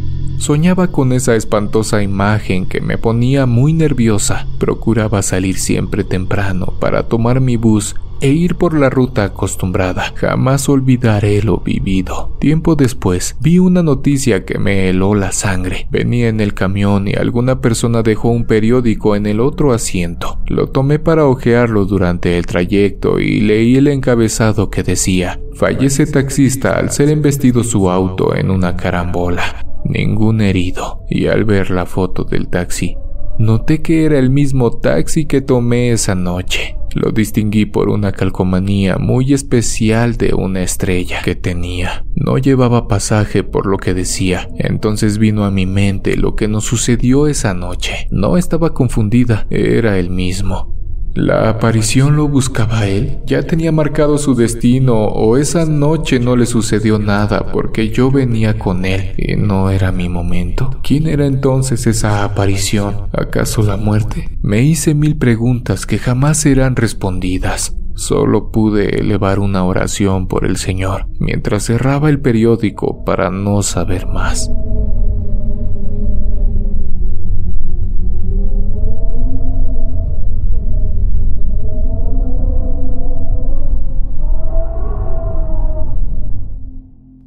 Hace algunos años me dirigía como de costumbre hacia mi domicilio, después de andar por todos lados y de una larga jornada de trabajo. Pasé por algunos litros de leche para cenar algo, echarme un baño y por fin descansar. Lo único que quería era llegar a mi casa. Como a dos cuadras de mi domicilio, miré a una viejecita debajo de un árbol, haciéndome la señal de querer un viaje. Ya estaba algo fastidiado, pero algo dentro de mí me dijo que la ayudara. Por un momento pensé que a lo mejor se trataba de una emergencia, pues era bastante raro ver a una señora parada bajo la nada con ayuda de su bastón. Tendría que ser algo importante, pensé, así que como acto de buena fe decidí ayudar en lo que podía, llevarla a su destino. Me acerqué al llamado de la anciana para ver qué era lo que quería. Pronto me preguntó si estaba en servicio, pues la luz de taxi arriba de la unidad ya estaba apagada. Le contesté que sí y que no había problema, que subiera. Algo despacio se acercó a la puerta trasera para subir a la unidad. Entenderán que por la edad tardó algunos segundos en hacerlo, pero no le di importancia. Al contrario, actuaba tan normal. Subió y me dijo que la llevara a un panteón de la siguiente colonia, así que sin que me dijera más, entendí la gravedad del asunto y comencé con el viaje. No había duda, se trataba de un muertito y era claro, aunque en realidad no era tan noche, rondeaban las diez y media, pero todos sabemos que los ancianos a esas horas ya están en el tercer sueño para levantarse muy temprano al siguiente día. Mientras la llevaba comenzamos a platicar. Tocamos temas bastante ridículos, pues alcanzó a ver la leche que llevaba a casa. Ella me dijo que se le había antojado un atole de vainilla bien calientito con una concha. Lástima que a donde voy solo están dando café con pan de quién sabe cuándo. Entre risas y plática, seguimos nuestro camino. Sin duda cuando disfrutas de la compañía de alguien, el tiempo pasa volando. Ya faltaba muy poco para llegar, así que le pregunté dónde la dejaba. Ella contestó que en la mera entrada, ahí donde se veía un oficial. Me acerqué sin ninguna novedad, pero aquí es donde comienza lo escalofriante de mi historia.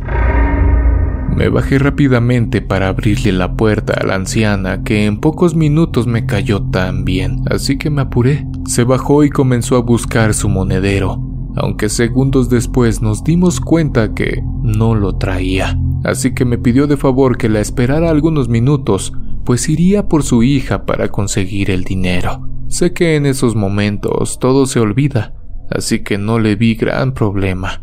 Le dije que sí, que le esperaría que tomara su tiempo. Así que me quedé parado por algunos instantes esperando a la anciana de aquella noche. Después de estar sentado casi todo el día, estirarme me reconfortaría un poco. Esperé cinco minutos, después diez, finalmente casi veinte y no salía.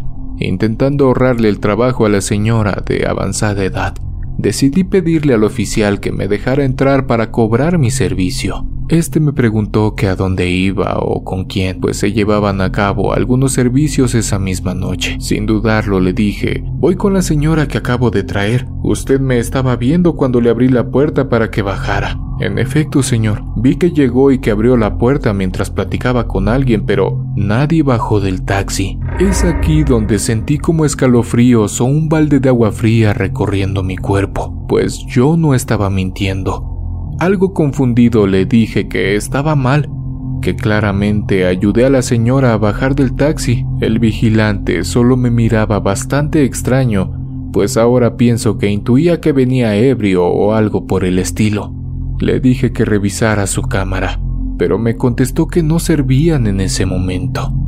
Le insistí en que me diera chance de pasar y que si gustaba que me acompañara para que él mismo viera a la ancianita que momentos antes llevé al panteón. Siento que me acompañó por la intriga que existía entre la discusión. Aceptó y comenzamos a caminar hacia adentro. Pasamos la primera sala, la segunda y nada.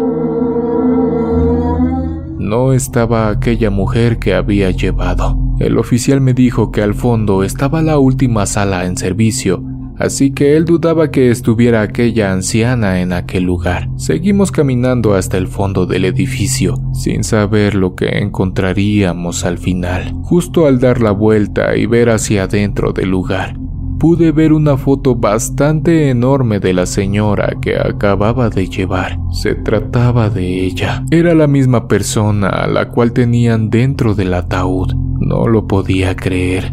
Un ataque de pánico comenzó a agitar mi respiración. Sentí que me faltaba el aire y como pude me senté en el suelo. El oficial pidió algo de alcohol para ponerme en la nuca mientras me echaba aire con su gorra. Hasta cierto punto, Siento que robé la atención de la noche, pues las personas que estaban velando a su difunta se acercaron para ver qué me pasaba. Algo agitado les expliqué lo que me acababa de acontecer. Siento que así como yo, los familiares de aquella ancianita no la pasaron tan bien después de saber lo que me había sucedido. Algunas señoras también comenzaron a sentirse un poco mal, pues nadie esperaba ese tipo de sorpresa, y menos cuando estás en un velorio. Los hijos de aquella anciana me preguntaron si se trataba de algún tipo de broma de mal gusto, así que no me quedó otra opción que platicarles lo que ustedes ya saben. Les dije dónde la recogí y toda la conversación que tuvimos. Cuando mencioné lo del atole,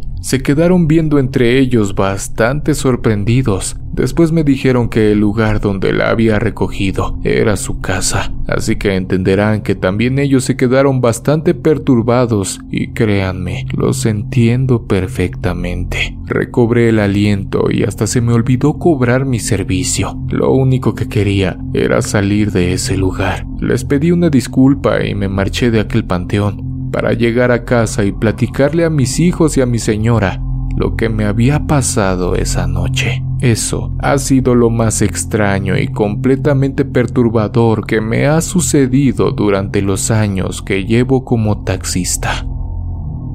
Hola amigos. Hace no mucho escuché algunas historias en su canal y me animé a mandarles esta. Siempre había tratado al mundo paranormal con respeto, ya que creo firmemente que así como existe el mal, también lo hace el bien. Pues bueno, mi historia de horror comienza así. Lamentablemente a mi abuelo le dio una enfermedad bastante complicada. Hasta el momento, la había sobrellevado con ayuda de las aportaciones familiares de mis tíos y con su pensión, pero debido a lo costoso de la última cirugía, nos vimos en la necesidad de internarlo en la clínica número 24 del Seguro Social. Por si existiera la duda, el procedimiento salió muy bien. Ya en recuperación y en piso, fue donde el suceso más aterrador de mi vida aconteció. Este fue el motivo por el cual dejé de visitar a mi abuelo durante las tardes. Esta historia de terror es muy reciente pues el momento en que mando este relato han pasado apenas 12 horas de lo que me pasó. En ese hospital tienen horarios de visitas a las 8 de la mañana, 1 y 7 de la tarde. En la familia nos hemos organizado para ir a ver a mi abuelo y generalmente somos las mujeres quienes asistimos, pues los hombres de casa van a sus trabajos. Para que puedan comprender un poco más esta historia, les tengo que decir de lo que padeció mi abuelo. Resulta que una semana atrás, mi abuelo comenzó a dormir mucho, cada vez comía menos y a pesar de eso, las náuseas invadían su cuerpo sin razón. Más adelante, los médicos descubrieron que se trataba de un mal funcionamiento en sus riñones. Los que entiendan de este tema sabrán que cuando las toxinas se acumulan demasiado en el cuerpo, La falta de lucidez y de alucinaciones son muy frecuentes. Pues bien, eso le sucedía a mi abuelo. Mientras la cirugía era planeada, me tocó atenderlo y ver que se tranquilizara, pues había momentos en los que a mí también me desconocía. Le asignaron la cama 45 y tenía por compañeros a dos personas más. Un joven que se llamaba Andrés de unos 30 años aproximadamente. Y don Pedro, que rondaba los 62. Nunca supe el motivo por el que internaron a Andrés, pero sí el de don Pedro. Resulta que tenía complicaciones con una sonda que le habían puesto y necesitaba algunas revisiones. Mientras cuidaba a mi abuelo, comenzó a decir algunas incoherencias no tan descabelladas, analizándolo después de lo que me pasó. Dormía por cortos periodos de tiempo, pero después de uno de ellos, me tomó de la mano fuertemente y me dijo, No dejes que me lleve, mijita. Solo está esperando a que alguno de nosotros se apendeje y nos pueda llevar. Sinceramente, me quedé así como ustedes, pero no sabía de qué me hablaba. Para tranquilizarlo, le dije que no se preocupara, que estaría con él parte de la noche o hasta que pudiera regresar a casa, pues por motivos del bicho, estaban sacando a casi todas las personas que no estuvieran haciendo algo de importancia con los pacientes. Sin duda, mi tiempo terminó cuando un enfermero me pidió que me retirara, pero mi abuelo, algo alterado, me dijo que no lo dejara. A pesar de no estar lúcido, su mirada reflejaba terror. Yo soy muy creyente de mi religión, así que no dudé en dejarle el rosario que siempre cargo conmigo. Lo tuve que esconder muy bien debajo de las sábanas, pues temía que fuéramos descubiertos muy pronto. Le di un beso, lo persigné y salí. Días después, nuevamente me tocaba ir a cuidar al abuelo, pero ahora en la tarde. Me dieron acceso por urgencias, pues los fines de semana no abren la puerta principal. Justo llegué cuando los alimentos eran servidos, así que no tardé en lavarme las manos, saludarlos y comenzar con lo mío. Terminamos de comer, lavé su boca y me dispuse a rasurarlo. En sus momentos lúcidos platicábamos muy bien, pero la falta de sus cinco sentidos arruinaba nuestra charla. Nuevamente comenzó a decir cosas como, Mija, ten cuidado, la calaca nos observa y solo juega con nosotros. Anoche se burlaba pasando entre las camas como jugando a ver a quién se lleva. A mí me torció la cara como si yo apestara o algo por el estilo. Se daba la vuelta y nuevamente comenzaba con su juego, así como dos o tres veces hasta que salió de aquí y fue a las camas de la otra habitación. Siempre pensé que se trataba de alucinaciones de mi abuelo o cosas así. Varias veces lo único que hice fue cambiarle el tema y seguir con mis cosas. Lo tapé, lo peiné y me despedí de él. Por otro lado, Andrés se mantuvo todo el tiempo gritando que le dolía la herida o que necesitaba esto u lo otro. De lo que me di cuenta es que ya tenía fastidiados a los enfermeros, pues pedían que ya no les gritara. En su dolor, les reclamó que porque mi abuelo sí podía tener visitas y él no. Ya saben, comenzó a insultar a cualquiera que se le acercaba. Con los días, la salud de Andrés se deterioraba de forma inexplicable, pues cada vez que lo veía estaba peor. Primero fue la fiebre que no lo dejaba, después también las alucinaciones que dieron paso a los balbuceos impidiéndole hablar y finalmente, hace unos días que lo vi de nuevo, ya se encontraba conectado a una máquina de respiración artificial, completamente inconsciente. De ser el más escandaloso de todo el hospital, pasó a formar parte del silencio que abunda por las noches. Hasta ayer en la noche, siempre había pensado que todas aquellas cosas que me había dicho mi abuelo eran falsas o producto de su imaginación. Tengo que admitir que no, todo aquello era verdad. Aún se me enchina la piel a la hora de redactar este correo, pues tiene muy poco lo que les diré a continuación. Ayer tuve que quedarme debido a que la cirugía se había practicado por la tarde y a que mi abuelo había agarrado la costumbre de quitarse las agujas de los brazos y las manos. El doctor y nosotros Teníamos la incertidumbre de que al despertarse, falto de lucidez, se arrancara el conducto de la diálisis y se complicaran más las cosas. Pasaron las horas y realmente me quedé dormida contra la pared en una pequeña silla que prestan a las visitas. Me desperté al sentir la mano de mi abuelo, pues intentaba hacer el menor ruido posible. Justo cuando desperté, pude ver la mirada fija que mantenía hacia la puerta. En voz baja logró articular algunas palabras.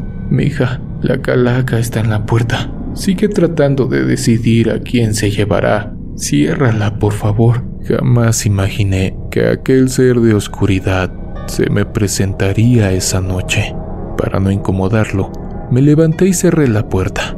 Algo soñoliente regresé a mi silla para nuevamente intentar dormir un poco. Las cosas cambiaron por completo cuando lentamente la puerta nuevamente se abrió. Lógicamente me paré de nuevo a cerrarla, pero ahora me quedé observando si se trataba de alguna ráfaga de viento o si alguna enfermera pasaba y la abría.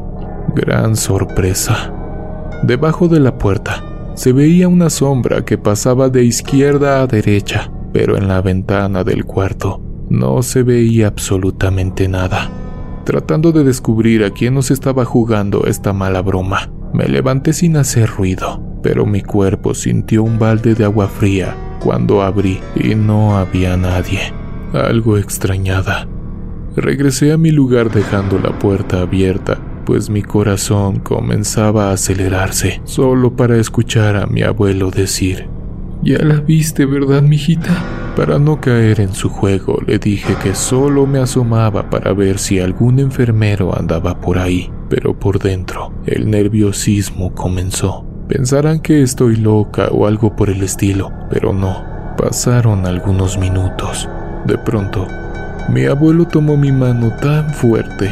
Se suponía que estaba convaleciente, pero tenía gran fuerza. Sin decir nada, movía su mirada como siguiendo a alguien. Fue la cosa más extraña que he vivido. De pronto, la cobija de Andrés comenzó a ser jalada por alguna fuerza extraña, lentamente, como si aquella cosa disfrutara de lo que estaba haciendo. El pánico se apoderó de mí pues comencé a gritarle a los enfermeros de manera pronta. Llegaron algo agitados pues pensaban que algo les había pasado a los pacientes. Me tranquilizaron y me dieron una pastilla que según me relajaría, pero yo me sentía igual. Tomé un poco de aire y poco a poco fui dejando de sentir el miedo que me había invadido. Platicando con la señorita Jimena, me confesó que esos sucesos paranormales eran muy comunes en el hospital. A los dos días, dieron de alta a mi abuelo, después de tomar algunos cursos de diálisis. Pero ahora la incertidumbre de saber cómo está Andrés me carcome por dentro. Antes de salir y con mucha cautela, coloqué mi rosario ahora en la cama de ese muchacho, esperando no pase lo que todos tememos, lo que pensamos mi familia y yo fue que el rosario que coloqué a escondidas en la camilla de mi abuelo lo protegió durante su instancia en el hospital. Sin duda, el suceso paranormal más aterrador de mi vida. Les mando un fuerte saludo a toda la comunidad de Oscuro Secreto. Mi segunda historia de terror fue hace algunos años y nuevamente sucedió cuando nos dirigíamos a Veracruz, en esta ocasión, a Tecolutla. Hasta cierto punto, no entiendo por qué estas tierras están llenas de misticismo y magia. Claramente, puede ser por todo lo que se practica en este territorio. No lo sé. Fue un día algo pesado pues no me sentía bien. A veces el cansancio se acumula poco a poco y cuando te vienes a dar cuenta, tu cuerpo se anda durmiendo en cualquier lugar. Manejé a Tecolutla sin ningún problema. Llegamos alrededor de las 11 de la noche. Llegamos a la estación y esperamos a que las personas bajaran. Lavaron y limpiaron el autobús. Mientras cenábamos algo y esperábamos el viaje de retorno, pues regresaríamos esa noche a la Ciudad de México. Esperamos, y nuevamente comenzamos el viaje de regreso a la central. En esta ocasión, podría descansar en el habitáculo que, como ustedes saben, se encuentra en la parte de abajo. Me despedí de mi compañero y me acomodé para descansar. Durante algún tiempo, Dormí plácidamente, recobrando así parte de mi fuerza, ya que algo, no sé qué, producía un pequeño sonido en el área del equipaje, un sonido muy parecido a cuando tocan con la mano algún muro de tabla roca, un sonido hueco y constante. Intenté nuevamente descansar. Fue fácil, pues mi rendido cuerpo no ponía resistencia al sueño que me invadía. Lo logré. Pero algunos instantes después, ese sonido nuevamente interrumpió mi descanso, y en esta ocasión me lo quitó durante todo el viaje, por lo que les compartiré a continuación. Pronto noté que ese sonido cambiaba de posición. Comenzaba en mis pies y terminaba a la altura de mi rostro. Era algo hasta cierto punto inexplicable, pues sabrán que las maletas y todo el equipaje de las personas prácticamente ocupa toda la parte de abajo del autobús, haciendo un poco de memoria. No recordaba haber metido alguna mascota que anduviera sobre las maletas o alguna cosa que se desplazara hacia arriba y hacia abajo, de acuerdo a mi posición, o de izquierda a derecha, viéndolo como si estuvieran sentados. El sonido continuaba, pero ahora, acompañado de una ligera respiración que fue aumentando conforme pasaba el tiempo mi mente y la adrenalina. Se divertían acelerando mi corazón por algunos instantes, pues no sabía de qué se trataba. Esa respiración se acercaba lentamente a mi oído derecho y se alejaba para regresar momentos después. No tuve otra opción que prender la pequeña luz del habitáculo, pues el nerviosismo y mi corazón acelerado no me dejaban en paz. Tomé un poco de agua para retomar mi tranquilidad que duró muy poco. Ese sonido ahora no solo se escuchaba en el costado, sino que ahora comenzó a escucharse en mis pies. Pero ¿cómo? ¿Cómo era posible que alguien o algo Ahora produjese ese sonido por la parte de afuera si el autobús estaba en movimiento. La pequeña luz que me acompañaba comenzó a parpadear hasta que finalmente se apagó por completo, mientras los sonidos aumentaban. Ahora, nuevamente comenzó aquel sonido, pero desde mi costado derecho. Si en la ocasión anterior no encontraba explicación para aquellos sucesos en la parte de mis pies, ahora menos, pues cómo explicar que alguien o algo golpea mi camarote desde la parte de enfrente del autobús. Los jadeos o carcajadas que emitía esa entidad continuaban sin cesar. Por último, desde mis pies a todo mi costado izquierdo, esa entidad seguía acechándome sin pensar que las cosas apenas comenzaban. De pronto, y sin dejarme relajar, una mano con garras impresionantes comenzó a golpear la ventanilla del habitáculo. El miedo inundó mi cuerpo, pues ¿cómo era posible? Nada, dentro de lo común o normal, podría reptar a un costado del autobús. Esas uñas continuaron tocando el cristal de la escotilla. Lo único que pude hacer fue replegarme hacia abajo o hacia la izquierda como gusten verlo, pero no tenía ninguna posibilidad de levantarme. Justo cuando volteé la mirada nuevamente a la pequeña ventanilla, mi cuerpo se paralizó. Ahora intuyo que esa cosa quería que la viera. No era posible. Ni siquiera cerrar los ojos. Clara y escalofriantemente pude ver lo que les diré a continuación. Después de que aquella cosa con enormes garras dejó de tocar, Quitó la mano acompañada de una velocidad inexplicable, como recogiéndola para avanzar un poco más. Los jadeos de aquel ente aumentaban mientras los segundos pasaban. El sonido era tan extraño como si aquella cosa estuviese detrás de mí y a la vez acercándose lentamente para mostrarme su rostro. Lo que no me explico hasta la fecha es que el cabello de aquel ser de oscuridad no se inmutaba a pesar de la fuerza del viento y la velocidad del autobús, como si el poder que tuviera aquel espectro del demonio fuera lo suficientemente potente como para conservar su imagen tan aterradora. Lentamente y expresando una carcajada que nunca olvidaré, aquella bruja fantasma, ente o lo que fuese, asomó su rostro por completo. Jamás olvidaré la impresión de aquella noche. Su rostro era tan horrible y de color oscuro. Algunos trozos de piel y carne le hacían falta, pues los huesos de los pómulos eran claramente visibles por la ausencia de tejido. Esa cosa Lentamente sonreía para segundos después mostrarme los afilados dientes que tenía, produciendo el sonido que hacen los gatos cuando están en problemas. Justo cuando logré ver su rostro por completo, aquella fuerza misteriosa que no me permitía movimiento alguno me soltó. Como pude, comencé a patalear en el habitáculo y a gritar pidiendo a mi colega que se detuviera. Cuando nuevamente pude mirar la ventanilla, aquel ser maligno salió proyectada hacia la hierba y la oscuridad de la noche. Se había ido, mientras escuchaba una carcajada que se alejaba y se perdía en medio del bosque, mientras la pequeña luz del camarote encendía lentamente. Pero aún así, seguí gritando a mi compañero que detuviera el autobús. Siento que grité tan fuerte que logré que hasta los pasajeros que venían dormidos despertaran algo asustados. Algunos instantes después, mi compañero pudo orillarse y abrirme la escotilla. Se imaginarán que el aire me faltaba y explicar lo que me acababa de pasar era complicado. Mi compañero me pasó algo de agua mientras me preguntaba qué era lo que me había pasado, pues mis gritos eran bastante perturbadores. Para no alterar aún más a los pasajeros,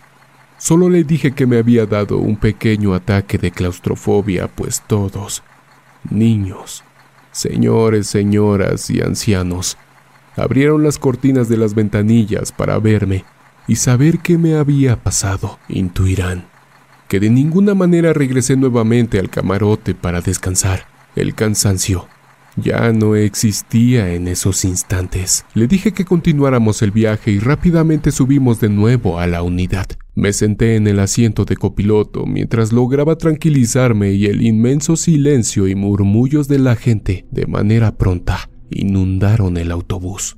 Continuamos.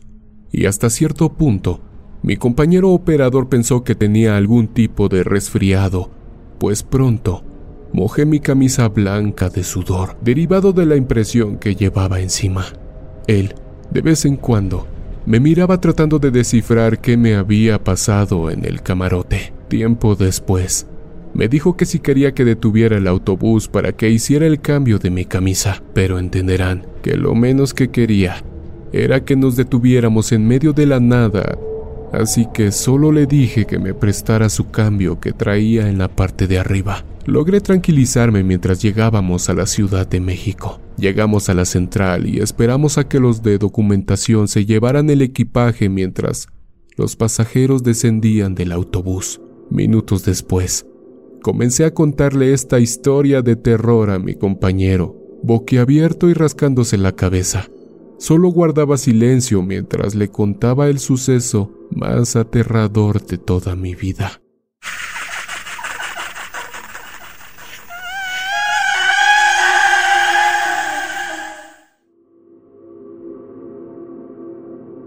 La última historia de terror que les contaré en esta ocasión no tiene mucho que me sucedió, apenas algunos dos o tres meses antes de que terminara el año. Lamentablemente, un colega chofer de autobús presentó síntomas asociados a la bacteria que nos tiene sometidos desde hace ya un par de años, así que se me pidió cubrir el viaje hacia Puerto Escondido, Oaxaca.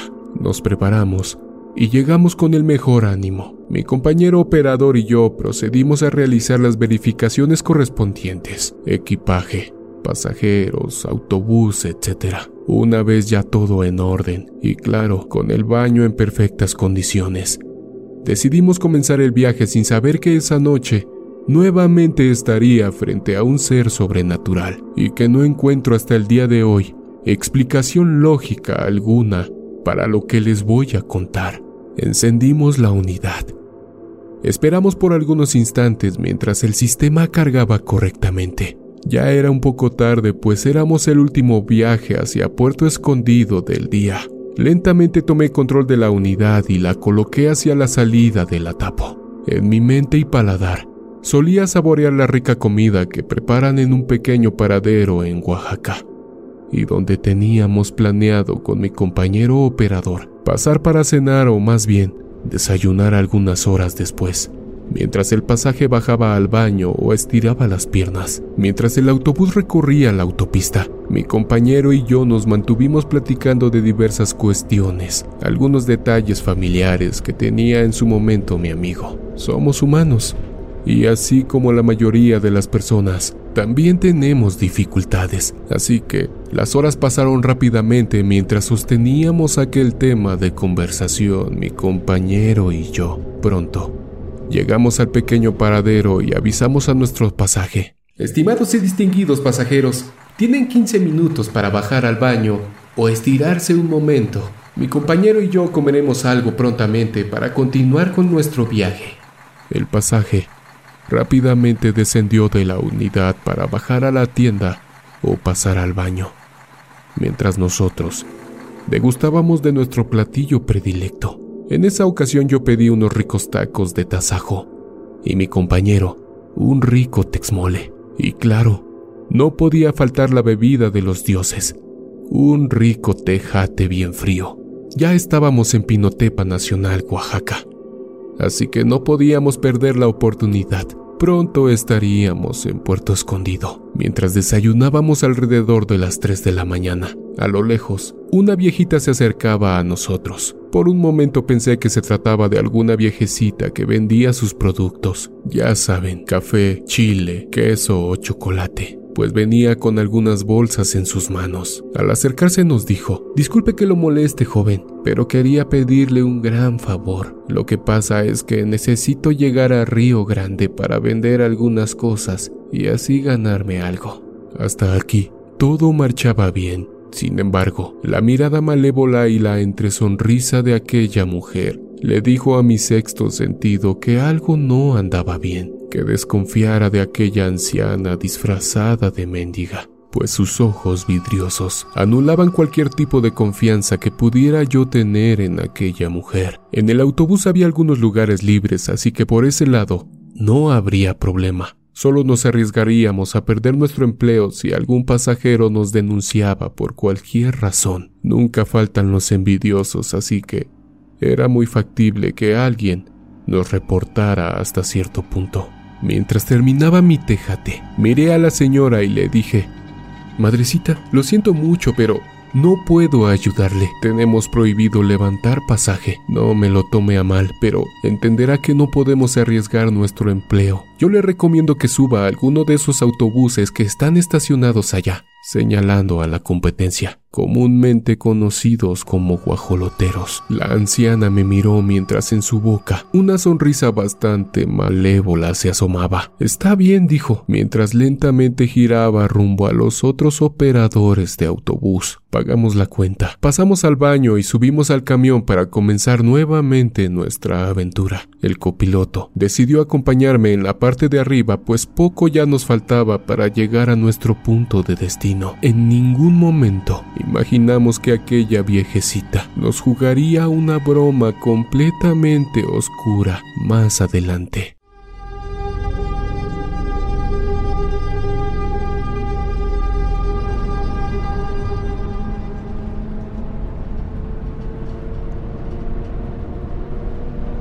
Pasaron alrededor de 30 minutos y justo abajo de una farola alcanzamos a observar a aquella anciana con sus bolsas en la mano. Mi compañero y yo nos hicimos la misma pregunta. ¿Viste lo que estaba en aquella farola? Claro, me parece que es muy similar a la señora que nos pidió raite. ¿Verdad que sí? contestó el operador. No creo, pues. Justo cuando retomamos la carretera, vimos que platicaba con los otros choferes.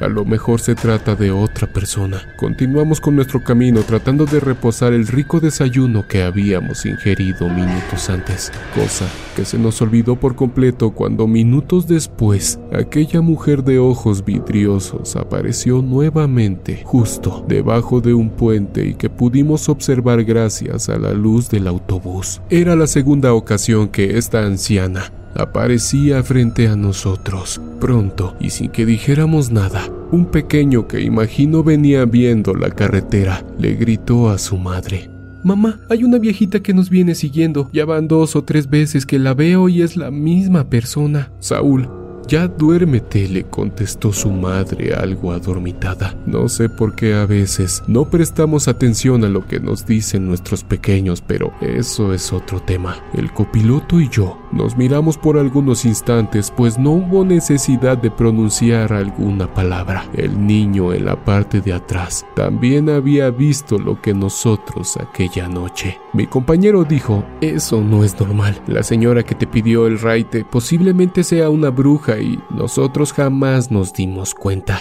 La verdad es que sí, algo me dijo que no la subiera al autobús, solo que no podía decirte nada frente a ella. ¿No viste su rostro? ¿No viste sus ojos y su sonrisa malévola cuando nos pedía que la lleváramos? La verdad es que no, pues estaba más concentrado en mi comida. Qué bueno que no la subiste. ¿Te imaginas? Si la hubieses ayudado y algo nos hubiera pasado, qué sé yo, algún accidente o algo.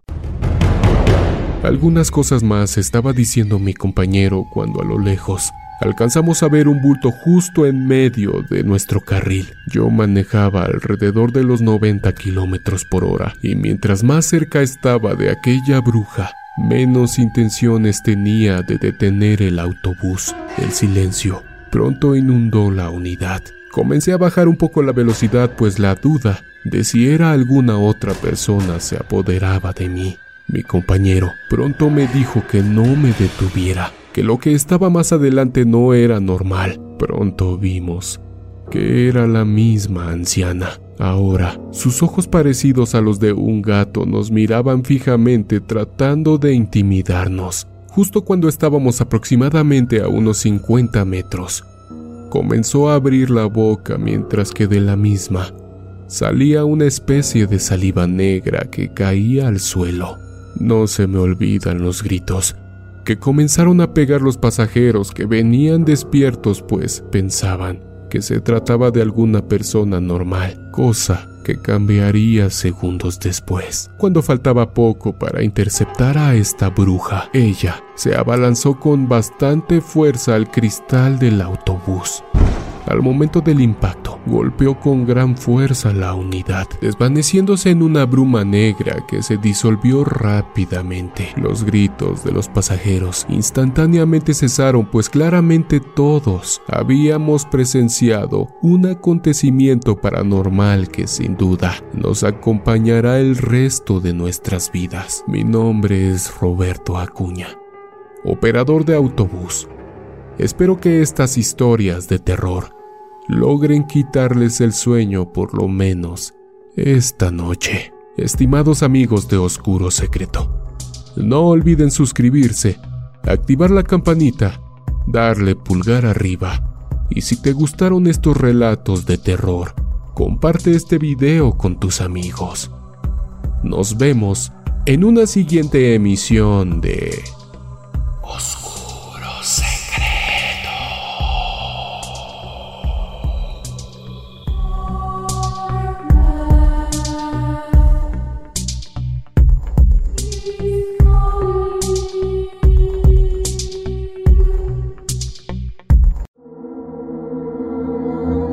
¿Quieres escuchar las historias de terror que más te gustan sin cortes comerciales? Puedes convertirte ahora en miembro de ACAST.